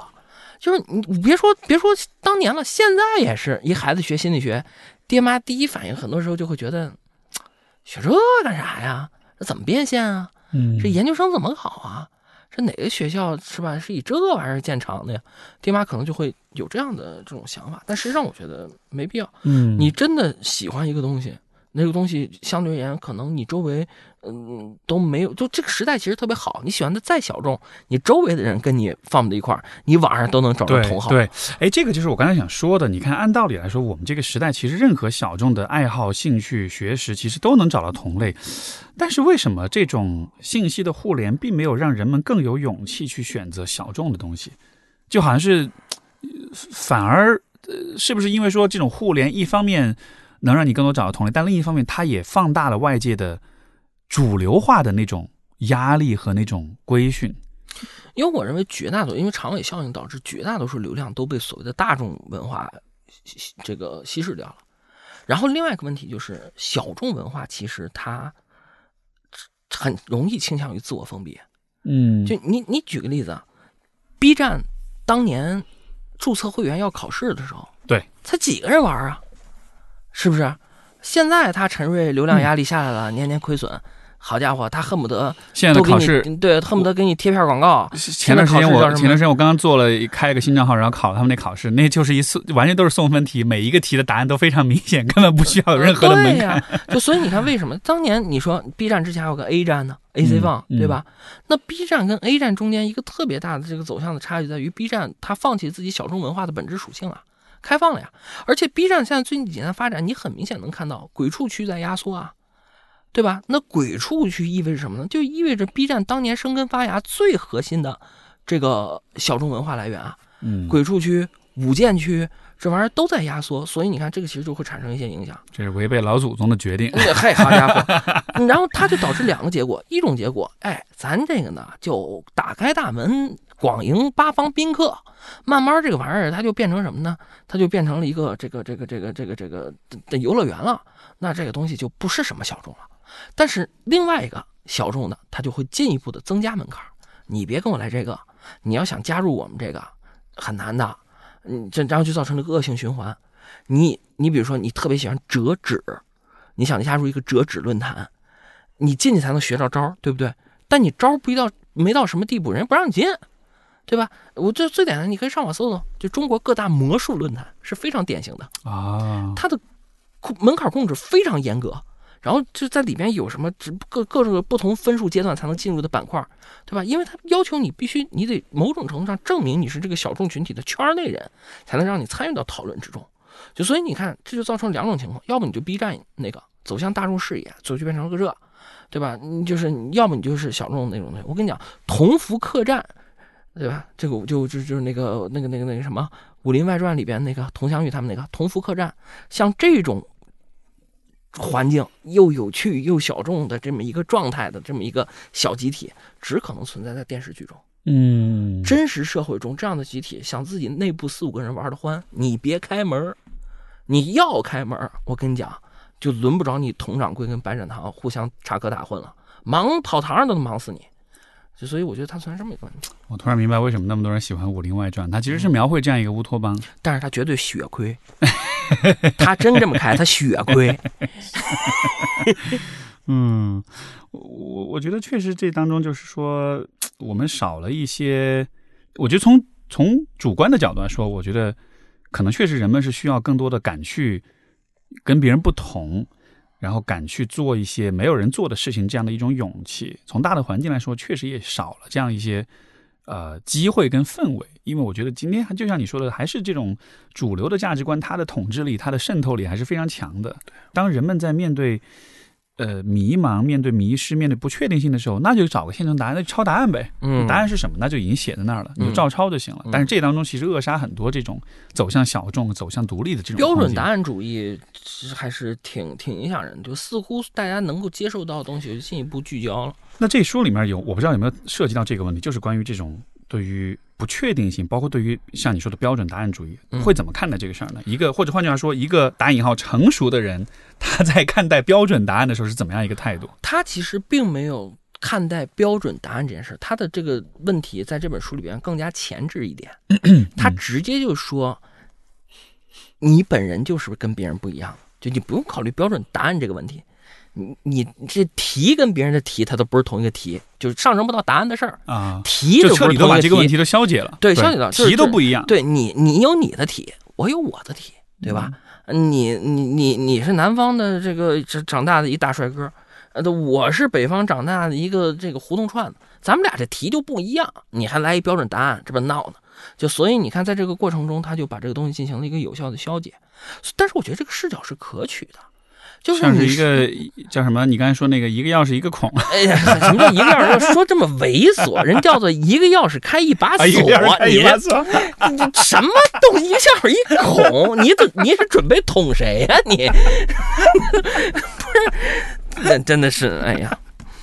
话说回来啊，话说回来，就是他这个其实讲这个人跟人本身就不一样。嗯，就是咱俩卷子都不是一卷子，你上赶着就挑别人卷子做，这不给自己找事儿呢吗？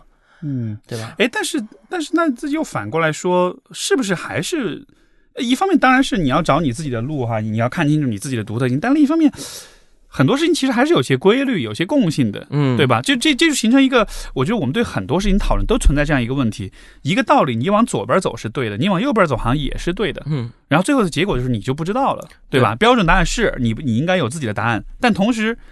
那你要学习什么呢？学习的东西一定是共识的东西。对，那这事儿怎么平衡？而且我觉得我们今天讨论有好几个点，我发现都是有这样一个存在这样一个拉扯的问题，有一个悖论。对对对，那这个对，就老太太在这本书里面其实强调了一个事儿，她其实在这里面多次强调说，我没打算教你。我只是打算，我只是打算说说我反正这么个认识啊，这么个情况。这里边有些东西，哎，它颇有点这个，你要能开悟，你就开悟；你开悟不了，也不强求。它颇有点这个意思。呃，不过我对这个东西呢，我就我对老太太在这本书里边的认识是一半一半。我觉得是这样的，就是成熟与否，如何成熟这事儿，跟世界上很多事儿一样，它不能教。就你上一代人教下一代的人，是上一代人在自己的局限性和管道里面认识到的结论。你真放下一代人身上了，它不一定成立。而且我觉得越来现在这个，你刚才说这个呃这个点，其实是越来越成立的。对呀，因为时代的发展变化日新月异，这个是是加速的嘛。对，你想我奶奶认为那白面它就是比小米好，你放到我现在。还真不是这样了。你说我都胖成这德行了，还一天到晚精米精面，我怎么也得是个粗粮细作，对不对？就所以你看，这个时候他就出现了一个适应性的问题。所以，但所以我觉得这个适应性的问题，它只能靠一代人或者靠一个人自己去解决。你这路是自己趟的，谁都是摸着石头过河。嗯，而且谁那河和谁那石头啊，它都不一样。别人那个说法顶多了参考参考。你要真拿那个当金科玉律，那属于想多了。对，你会不会有这样一个感觉啊？就是我觉得现现在的人其实越来越不想要，也不愿意承受他在思想、在价值观、在精神上存在矛盾、存在内在冲突。因为其实本来处理这些，像我们刚才说，很很多问题都有悖论，都有都有矛盾。可能本来这些悖论它就是应该存在的，它也就是甚至说这些悖论才是驱动我们去探索跟思考的一种动力。但是今天的人们想要追求标准答案，是因为他觉得好像所有事儿都应该顺，得有一个标准答案，然后这样子好像才能把所有的矛盾一一并都解决。他带着有一种问题解决思维，对，而且是很理想化的，就是一切事情都应该是非常那个条都应该是非常顺的，这样才是对的。但也许其实。客观的事实是，可能你活一辈子，你都不可能，你都会有拧巴的部分，你都会有矛盾的部分，但这不代表你就不成熟了。呃，你会怎么看这一点呢？嗯，我觉得你说怎么说？你说成熟的人羡慕不羡慕不成熟的人？我觉得某种程度上也挺羡慕。我们都会怀念，对吧？年这个少年时代那种单纯美好，那个时候就是没有矛盾的，对吧？我也羡慕那老大爷能骂我。警察也没法把他怎么地，我也见不得。但是话说回来，就是我觉得这个过程中，他一定要在一个拉扯中前行。就是就是我们我们有那种深夜 emo，嗯，你真说那个深夜 emo 痛苦不痛苦？我觉得是痛苦的。但是我觉得你要是丝毫没有深夜 emo 的时候啊，好像也有点问题。就是这是不是有点摆的太烂了？所以我觉得你如果真碰见一个深夜 emo 的事儿，我觉得证明你这人还在乎。所以有的时候我们家孩子是吧，这考试没考好，回来嗯嗯哭，我就表扬，而哭好，哭说明在乎，不哭才是麻烦。别人都说不哭是心理状态好，我觉得不是，我觉得哭是说明在乎。所以我觉得这个事儿也一样，对，就是如果你因为这事儿焦虑、愁苦，哎呦，我还是睡不着觉，我吃不下饭，你只要不是抑郁症啊。我觉得其实都还是个好事儿，因为证明你在乎。哇，你要在乎，嗯，那我估计你要真是在乎，你差不到哪儿去。我我觉得你刚才突然端出来一碗一碗巨大的鸡汤，给所有人都喝了。如果你 先干为敬，对，如果你焦虑，你抑郁，那是因为你在哇！我突然觉得这个说法好万能啊，就是你你可以跟所有的痛苦的人都说。啊，你在痛苦是因为你在乎，你不在乎那，那你肯定不痛苦，是不是？对不对？道理确实是这么个理。是没有没有形体焦虑，不在乎。哎，我我我觉得道理确实是这个道理，但是我觉得这鸡汤这 这不是按桶来的，有点有点浓，这是按这是一缸一大缸的鸡汤给你灌下去，对，硬灌。这种鸡汤都是注射进去的，我跟你说。不 不过的确如此啊，是确实是这样。大家大家可以把这个理解成我对于自己的暗示和催眠，我都没有意见。但是我觉得事儿反正真是这么个事儿，嗯，就是拉扯中前行，这其实是是生活的这个必然必然的这个形态。就是你说你生下来是吧，是吧？你这个生来你嗷嗷哭，你走的时候别人嗷嗷哭，中间这一路，好家伙，哪个节点都跟地铁站似的，描明白了，哪有什么劲呢？没错，没错。这个这个确实，因为我觉得很多大的人生议题，它都是很辩证性的哈。就比如说，一个人感到很虚无，他很相信这个，他他他可能很相信虚无主义，认为一切都是荒谬的，是无意义的。嗯嗯。什么样的人会想这个问题？那恰恰是他很在乎人生意义的人，对他才会思考这个。对，所以就好像是你你你你非常的。厌恶黑暗是因为你太渴望光明了，嗯，所以但这个恰恰是人的拧巴之处。但确实像你所说，我觉得这个不一定是坏事儿，这意味着你还是有所在乎、有所图的。对，而当你有所图的时候，那就会呃，就就是会引向我们前面呃，联系到我们前面所说那个问题，就是当你有些在乎，尤其这个在乎，我不是批评你啊，宝贝，我这是爱你啊，这个感觉。呃，以及就是，如果这个事儿你真的足够在乎，你确实有可能把它放到你之前，嗯，对吧？而这个时候，你也有一定概率变成那个下了班在在车里抽会儿烟的中，对，车内 emo。但就但当然那个形式肯定不同，但是点就是在于，好像当我们有了一些在我们之外的比我们个人更重要的一些事儿的时候，那似乎能带来某种，也许是某种。力量感，或者是某种韧性，它能让你就是即使活成了一个油腻油腻的中年中年人，你好像也觉得 OK 的那种那种勇气，认了。对，就认了嘛。对，就承认也是一种勇气。但是我会觉得，这儿话说回来啊，就是我我觉得，不管是深夜 emo 还是车内 emo 啊，还是有的我现在周边一些大哥啊，有这个钓鱼 emo。哎，最而且最近不是那个前段时间是什么？大家都去金鼎轩嘛？金鼎轩是中年男人二十四小时营业，中年男人晚上逃避的地方。所以还是不是也有金鼎轩 emo？啊，对，就这种这种 emo，对吧？就然后啊，还有什么深夜骑摩托车在三环路上、四环路上那种都有。但这这，我觉得是这样的啊，我觉得 emo 归 emo 啊。我认为它中间有个东西是不可规避的，就是这我刚才讲这东西成成立的前提是不有一个东西是不可规避的啊，那就是其实这个过程人需要进行自我对话，你不能光 emo，你自怨自艾这是问题。所以你这个过程中，其实你这个实验是干嘛去？你这个实验得自己跟自己琢磨，嗯，得自己跟自己交流。对吧？你这时候你内心得想，叶壮，咱们心反正事儿是这么个事儿，你得跳到第三人称角度去跟自己对话。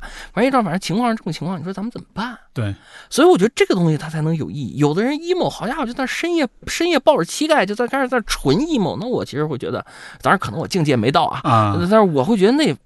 就我，你看我又功利主义了，我觉得没什么用。对你得 emo，但同时你脑子得转。对，就是你说，反正事儿是这么个事儿，咱们盘一盘啊，这个这这个情况那个情况，然后这这么解决那么解决，怎么着会更好？呃，可能最终能有个东西出来。那我觉得这个是可以的。对啊，你你在跟自己对话的时候，呃，这这个当然这这个问题不一定很好回答，但是你在跟自己对话的时候，你问过自己的最难回答的或者最挑战的话题是什么？啊。我曾经在洗澡的时候追问自己啊，就是这个叶壮，你说你讲这么多课，是吧？呃，一天到晚跟人聊，呃，今天咱们也聊，你说人家听没听啊？对吧？就这些到底有没有用？对，有没有意义？就是今天可能此时此刻这听众正开车呢，他就听一耳朵，他跟咱俩谁也不熟，他也不是你粉丝，也不是我粉丝，人就听一耳朵，听完就算。是吧？这俩孙子聊什么呢？你可能就知道这个，然后，对，然后，但是你说这个，如果就咱假设哈，就是咱一点都。没没起到影响力，人听完就拉倒了。就因为你你看，你做节目，我表达内容，咱跟那些纯讲笑话的播客加罐头笑声那种播客，它是不一样的，对吧？咱老觉得得让别人就是有所得，对对对，咱咱老老给自己上这高度，老是老想让别人学有所获，你知道吧？是。但是我有一天洗澡时，我琢磨，你说人家听你课听完了，人家是吧？该咋咋地，一点改变没有。你说你讲什么劲呢？嗯，你你又备课，你又做课件，你巴拉巴拉讲，这每每天好家伙三到六个小时讲自己一身汗，你这不有病吗？你何必呢？怎么办？然后我就我就一边洗澡一边 emo 来着，然后我就自我对话，然后你听听我说这个对不对啊？我最后得出来的结论这样，就自我对话的结论是这样，我结论是这样，我说叶庄，一个老师应该信任谁？一个老师在信任自己之前，一定要信任学生。就是你作为一个表达者，你首先要信任这个接受表达的人，因为你如果不接不信任接受表达的人，你做的东西就没有意义了。假设我是个老师，你是学生，我今天给你讲课之前，我第一个反应就是，你听得懂吗？你，我给你讲费什么劲呢？对吧？那这事儿不用干了。就所以我认为这个事儿应该浪漫主义为上的信任你的学生，信任你的听众，他一定是吧？他就算他没有，但是你心里认认为他一定好好听了，他一定听了，而且他就算啥也没记住。这俩人家讲的怎么样？一定有某些东西转变成了阳光雨露，渗透到了他的土壤与根茎之中，滋养了他。对，你得有这劲头。哪怕是一个观念没有记住，但你好歹你记住点感受哈。对，哪怕你记住个段子呢，你先乐了一下吧，这也是意义。是是，哎，你说这个让我想起，就是我。我刚刚开始刚毕业那会儿开始工作，那会儿我不是带很多工作坊嘛，也是类似的。嗯，每次这个工作坊结束了之后，我就会想，他们真的学到东西了吗？嗯，然后就也是会产生一模一样的自我怀疑。这个事儿你知道我后来是怎么去消解的呢？嗯，是我后来逐渐的发现，这个可能也是面对面讲课一个特别重要的点，就是因为你看得到大家的眼睛，嗯，你会发现，比如说每一次十个人里面有一个人，他的听讲是他眼睛是在发光的，嗯。然后你会意识到，嗯，他咖啡喝多了，得那也是另一种可能性。对，我就碰见过，我就跟那我那跟那学员说：“哟，你今天听真认真。”然后学员说：“主办房间咖啡弄浓了。”哦，这完了完了，你今天晚上又得 emo。对不起，兄弟，我错了，我错了。不是。哎呀，你看你这真捣乱捣的，对对，有一个人眼里有光，你接着说。我觉得后面我讲的越严肃，显得我越傻逼，你知道吗？就是在这么一笑话背后，还继续在，这不是笑话，是真事儿。OK，anyway，就是就是就是你会意识到说，哎，十个人里面有九个人其实听完没什么感觉，但有一个人，至少你从他的眼神的发光里面排开咖啡因的影响，他可能确实是得到点什么。所以说我后来就变成了。我每次讲课，我就我就我就是为那一个人去讲的，其他人呢，他们我当他们是一种陪衬，或者说我会想象说他没到那时候。嗯，这个人也许之前也听过很多课，他都没闪光，他今儿闪了。哎，所以那九个人他以后某个时候他会闪的，只是不是只是不是今天而已。今儿我就今儿我给他铺垫铺垫，铺垫铺垫。对。但哎，你有没有考虑这样一种情况？有一年 情人节，长沙的一个银行请我去讲课，长沙一个银行请我去讲课，然后呢，你这个。我银银行跟情人节，我本来以为讲亲密关系啊，工会组织的，OK，讲亲密关系。我还说这两件事的 联系是什么？然后我就讲课，然后就来了一个学员，就来了一个学员，我培训助理，银行人力资源部分管培训的一个这个科员，一个学员。哎呦，那课讲的，我跟你讲，这学员是真勇。我首先是面对我自己的，就那那他也不知道，就来他一个啊，他以为好多人呢，结果他来了以后发现就他一个，他不能走，他走这课没法讲了，就他一个。然后，然后，然后我我我就问那个人力资源部，我说咱是讲还是不讲？然后人力资源部老师说，那个老师不讲能。不要钱吗？我说不行，我人已经来了，时间给你扣了，你讲不讲今天都是这个课酬，你这个得给。他说那咱讲吧。我觉得你这得让人多付点精神损失费才行。没没关系，没事。就这个事儿，当时你说我难受不难受？我真难受啊！因为我觉得好家伙，我我我别的不说，就是就是咱也没有什么偶像包袱啊，但是我觉得这是不是是不是不太合适？对。但是我发现我不是最难受的那个人。那个学员是最难受的，对啊，我觉得三个人围着他，他不敢上厕所，他不敢看手机。嗯，我讲的好或者不好，他都得盯着我干。哎呦，那眼睛也有光，我跟你说，哎呀，有意思极了。那天培训结束了，培训助理拿了一个盒子出来，说。今天我们有个抽奖，奖品是叶老师下次来培训的前排的位置。然后我跟那个学员说：“你猜猜谁这么幸运呀？” 你这个绝对是个创伤性体验。哎呦，太逗了！你说这个事儿对于培训的人来讲，嗯，叫不叫挑战？是，我觉得当然挑战。这种挑战它不是个授课技能上的挑战，对，它是你个从业价值上的挑战。嗯，你从北京飞到长沙，然后你干回来，是吧？你你你你你你就面对一个学员，但是我觉得这事儿该不该干，他也得干，因为那件事之后，我就发现，你你你就是就怎么说呢？这就跟现在很多那个地方上的唱那个地方戏的一样，锣鼓一响。是吧？三分唱给人，七分唱给鬼神听啊！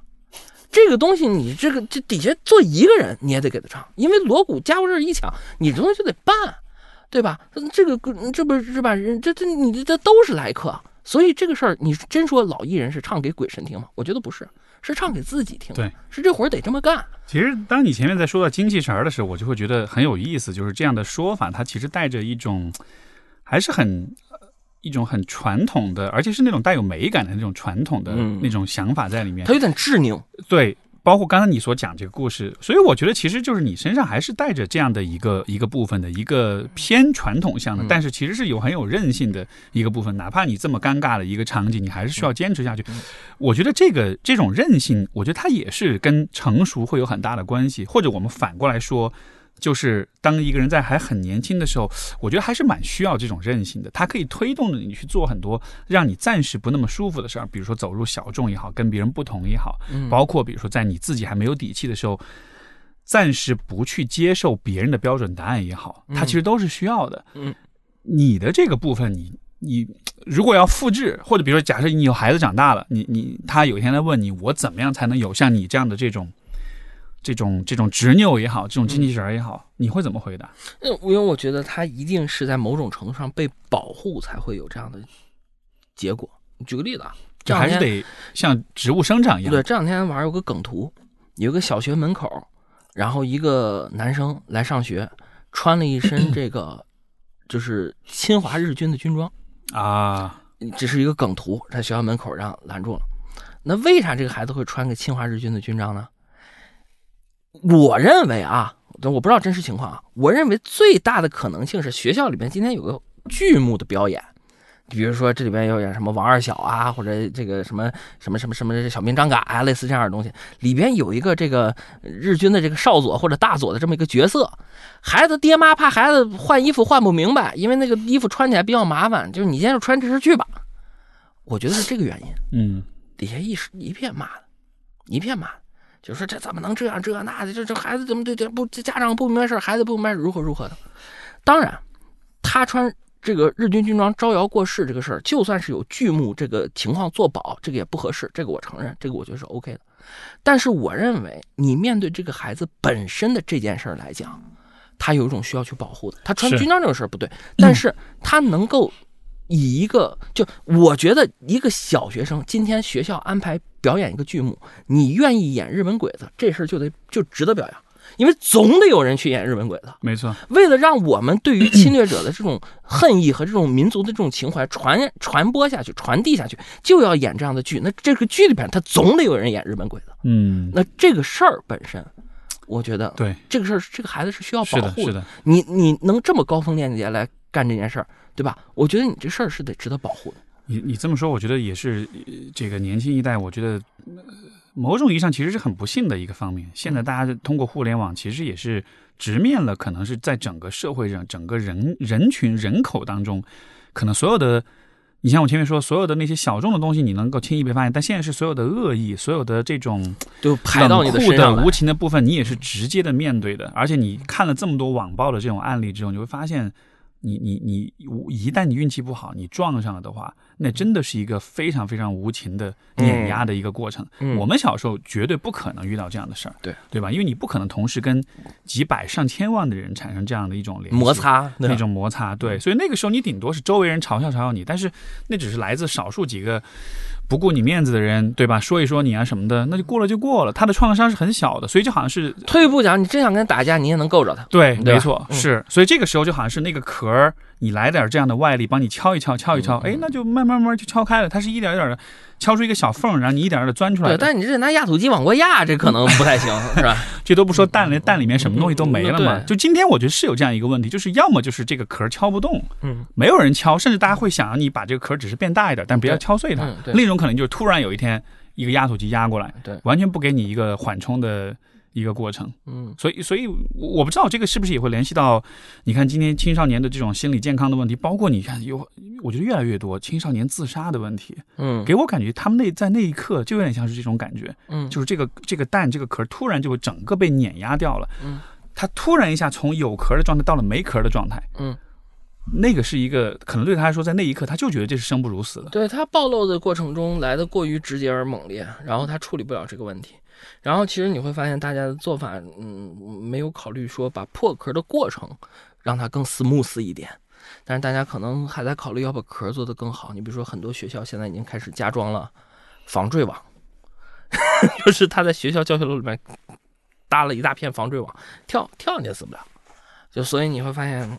嗯，大家，你说这个防坠网的本质，当然我我我我赞成，我呼吁保护人身安全是第一位的，是吧？身体是革命的本钱嘛。但是这个其实还是一个把壳加厚的过程，对吧？它本质上是把壳加厚过程。更重要的工作应该是什么呢？更重要的工作就是你看这两天还有一个梗图，你看这个叶老师频繁上网，还有个梗图就是说有一个医院里边说孩子做心理健康调测，父母跟着也得做。那说实话，也得要挂号，对对，也得要加加号去做这个父母的事。我觉得有必要。是，我觉得有必要，就因为这个父母老觉得是孩子出问题，老觉得自己没问题，但实际上通过教育的这种经验来讲，你如果孩子出问题，这父母多多少少呢，他也不是善茬嗯，所以你看这个这个时候他做这个测评，我觉得你不管说他医疗伦理上这咱们在斟酌，但是我觉得有没有必要做呢？我觉得有必要做。这个确实是青少年的心理健康问题，你。在很多情况之下，你看父母其实都是父母问题，甚至很多时候是父母的问题。呃，对，但是它体现为 孩子症状掉到孩子身上成了症状表现了。没错，就是什么事儿它都不是一竿子捅出来的。嗯，它中间它是有一个变迁的过程的，就这个过程不去关注，光去关注这个杆子或者这个杆子捅出来的结果怎么给它糊住，那我觉得这很很明显是不够的。哎，这个可能也是因为我在乎这种事儿，所以其实说到这些问题，我觉得是有一种，我觉得还是会有一种忧伤的感觉，就很诚实的说，就是一代一代的年轻人，虽然社会的变得越来越发达，科技经济的发展，对吧？各个方面相比于你看当时我的可能八九十年代的时候，那个时候可能生活是物质生活是非常匮乏的。就是虽然是这个方面是在变好，但是另一方面就是一代一代越发年轻的这种人们，就是他面对的挑战问题真的是越来越复杂的，而且是那种像比如说我看了我都会觉得哎呀怎么办呀，会有那么样一种有点担心，甚至有一点点就是没希望的那种感觉。绝大多数人现在的状态都是怎么办呀？我关于你刚才提的这个话题，我目前为止没有见到任何人跟我跟我明确的说这是应该一二三步这么办这么办这么办这么办。绝大多数人都问：“这可怎么办呀？”这就证明它背后一定是一个复杂问题。是，而这个复杂的问题实际上需要更多的有力量的人去参透，嗯，才能产生一定的结果。当然，也有可能就是没怎么办，最后这个时代的风暴过去之后，可能也就尘埃落定，也有这种可能。嗯，可能还是。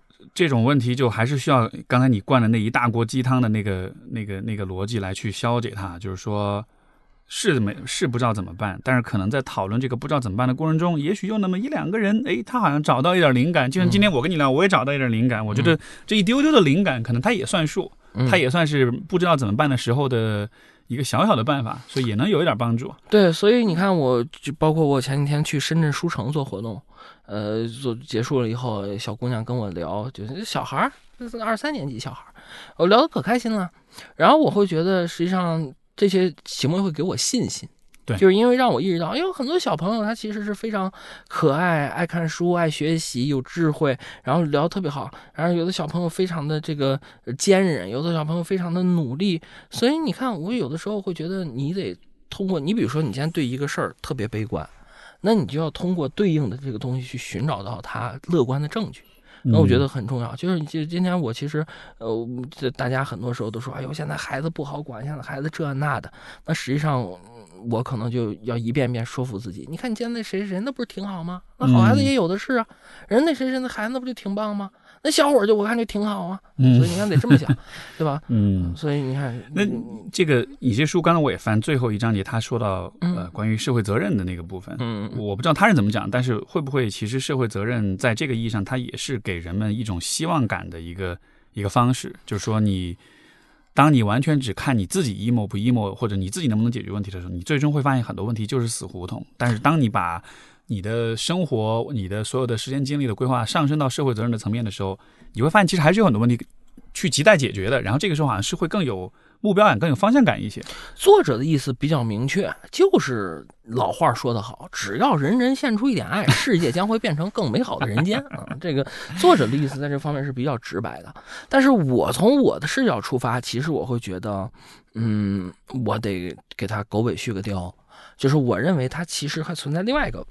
表征什么意思呢？就是你能做的贡献跟我能做的贡献，它是不一样的，对吧？就是人家女生可能一看见你，哎呦，帅哥就高兴，但是看见我，我可能得说两句话，她才能高兴。就是你看咱们的社社会做的贡献，它是不一样。就所以我会觉得做贡献没错，人人都献出一点爱也没错。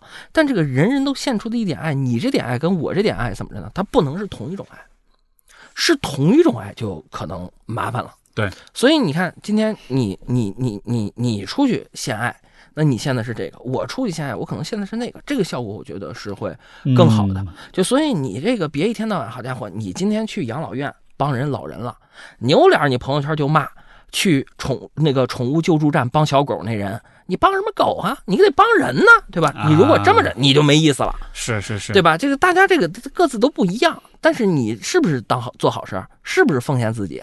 是不是拿自己当这美好社会的一块拼图？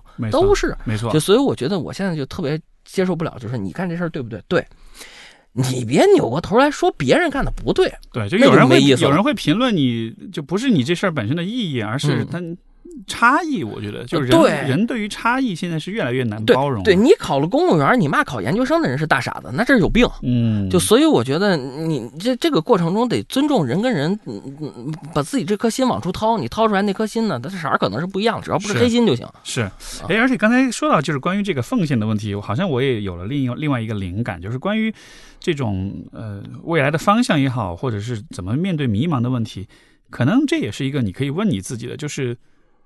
我最擅长奉献的是什么？哎，我最能帮别人的是什么方面？嗯，这其实不失为是一个很好的去找寻方向的一个方式。因为今天很多人对吧，对自己人生，包括对工作，对所有一切，对自己的生活，其实都是一种质疑、跟迷茫、跟虚无的状态。但可能那是因为他虚无，可能是因为他看不到哪些选择、哪些道路是能给他自己带来很大的财务或者是心理上的收益的。但是你反过来问，就是你特别擅长怎么去帮别人，嗯，然后这个时候其实个体的特殊性就能体现出来，因为确实你会发现每个人帮别人的方式是不一样的，对，有些人特别擅长帮小孩，有些人特别擅长帮老年人，嗯，有些人特别特别擅长说话，有些人特别擅长表演，嗯，大家的那个专长，大家的特质，其实就能在这里面找到差异化，嗯。嗯，对，所以我觉得这个其实是大家可以去找的一个点，就是因为利他这件事对于个人幸福感。还是挺重要的，嗯，对，就是这个，这个，这个，你当了父母就很明显，这个你爱自己孩子是一方面，你看别的孩子受点什么苦啊，内心也难受。我前两天骑电瓶车，我路过了一个那个桥洞，碰见小孩在桥洞门口哭，哎呦，我心咯噔一下，我骑过一百米了，我又骑回来，我说怎么走丢了？这怎么着？找警察？妈妈其实跟孩子吵架了。啊！妈撇了孩子往前走了二百米，嗨，然后等到妈妈回来了，人家妈妈也是假装的，然后这个就就把孩子带走。但是你看，这其实说明一个事儿，就是你自己关心的这个东西，你会给它产生一定的这种衍生或者散射，对不对？你家养只猫，你路上瞅只别的猫，好家伙，这个这这吃也吃不着，穿穿不暖的，你你也难过，是的，一样的道理。就所以我觉得这个实际上也另外一个角度论证了你其实，嗯。你其实能够对这个世界温柔以待的，没错。你说这个让我想起就是那个那个 b r a n d y Brown 的那个呃脆弱的力量嘛，他就在说，他说其实这种你刚像你刚才说你在乎一个东西，这个在乎它其实就是人的脆弱的部分，嗯，对吧？我们在乎的东西往往就是会让我们感到难过啊，感到 emo，感到受伤的部分。但他就说，其实这个脆弱反过来也就是力量之源，嗯，因为你对他的在乎会一直都没，一直都无法改变，遏制不了，还遏制不了。对你，你，你就算再难过、再伤心，你看，比如说你在乎流浪猫狗，对吧？你看到再多的这种悲惨的事件，你还是在乎。所以这个无论如何也不改变的这种情感，它本身其实是很有生命力、跟坚韧、跟韧性的。它，你如果你善加利用，你可以把它变成是一个一个一个内心的一种动力之源。嗯嗯，我最后问你一个问题，就是。因为我们上次聊，你看也是二二零年的时候，对吧？这也三年也过去。嗯，呃，你翻这书是你在学识呃在认知上的关于成熟的这种理解。这三年过去也是作为朋友，你这三年你自己的人生经历，你自己的这个家庭的生活各个方面，你觉得让你成熟的事情是什么？老大跟老二的成长的环境和方式截然不同啊。我们家就上次我见你的时候，老二嗯这个奶还没断呢。对吧？现在老二已经幼儿园上中班了呀。那实际上我会发现，这个老大跟老二成长的过程中非常不一样。呃，他们爱看的书不一样，爱打的电子游戏不一样。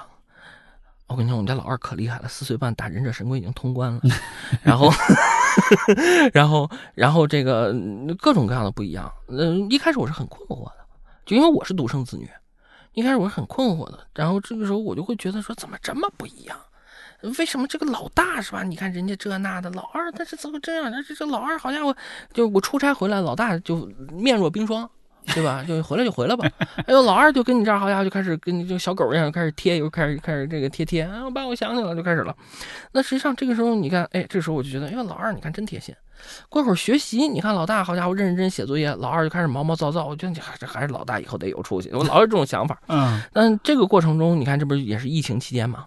然后我就在家里边糗着，我也上不了班，他们俩也上不了学，我们我我老婆也上不了班，然后我们就一家四个人糗着，有矛盾吗？有，有争执吗？有，跟孩子发过脾气吗？发过。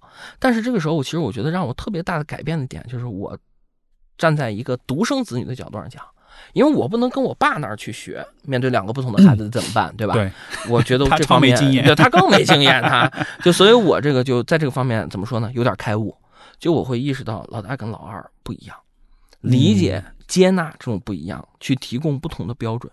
你比如说，有的家长可爱说了，你哥在你这年龄的时候从来不这么吃糖啊，对，哎，或者是你瞅瞅你弟比你小那么多，人都懂得好好看书，你不好好看啊？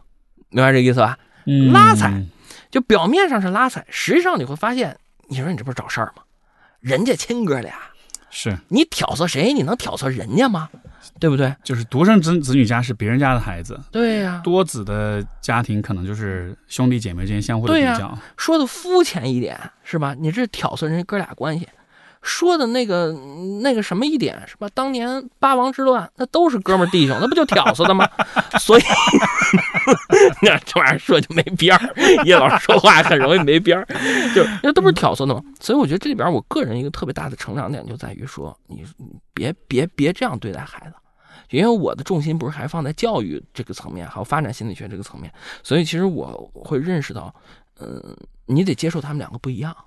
你甚至得用他们两个甚至都觉得不公平，但是你要非常明白，其实不存在一个公用于他们俩的标准，他们俩唯一一个公用的标准就是他们俩同父同母的，除了这个之外，别的标准可能都不一样。是的，就所以我觉得这是我最近这几年成熟的特别重要的一个点，就是以前我从来没有意识到，我居然会面对这个问题。哇，哎，我觉得我听你说这个，我特别特别的想生孩子，感 不是，并不，抱歉，并没有。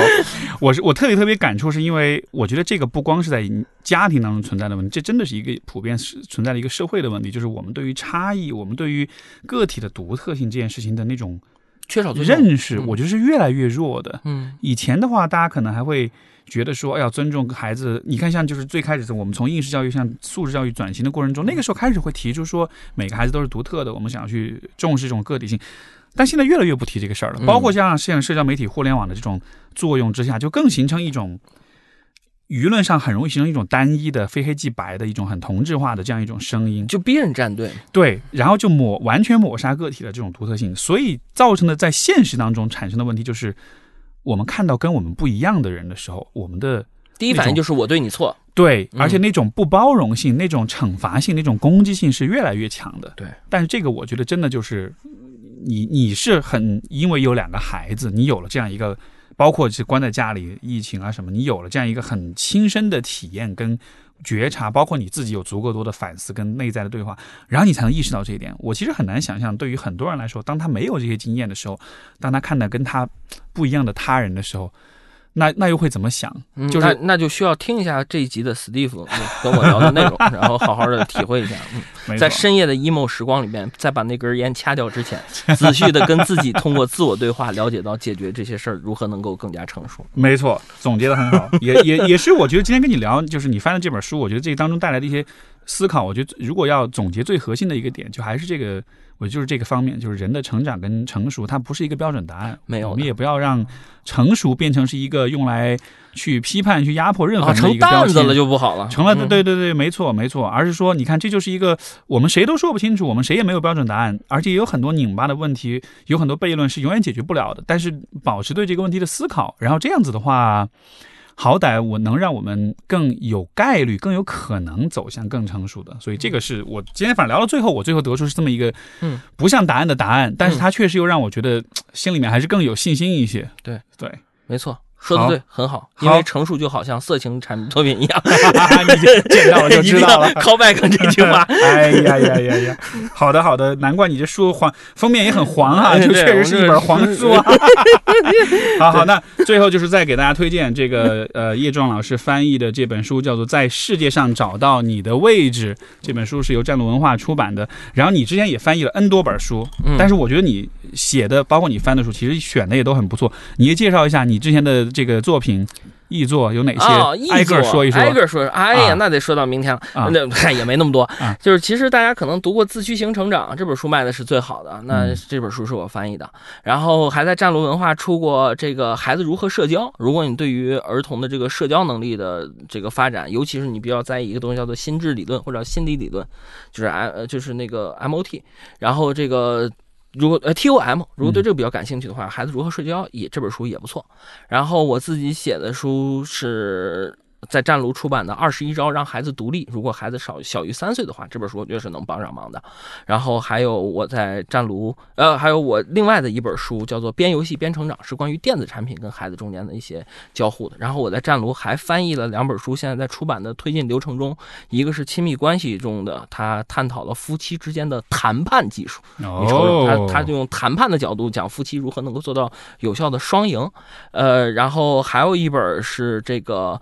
呃，我们准备把菲利普·金巴多先生的一本书讲害羞的孩子这本书，也需要给大家以中文版的形式呈现出来。基本上就是这样的一个状态，这些东西都在安排之中，也希望以后能有机会在节目里面跟大家继续聊的。好的，好，那今儿咱们就到这儿。特别感谢叶壮的分享，然后也大家对刚才叶老师提到这些书感兴趣，欢迎大家多去呃多去参考。然后最后这个在世界上找到你的位置这本书现在已经出了哈，对，已经上市了。对，今天我才看见。啊，今天我们也才看见，好的，这封面也非常非常的湛卢。好，那就我们就聊到这儿，感谢各位的收听，我们就下次再见，拜拜。感谢大家，拜拜。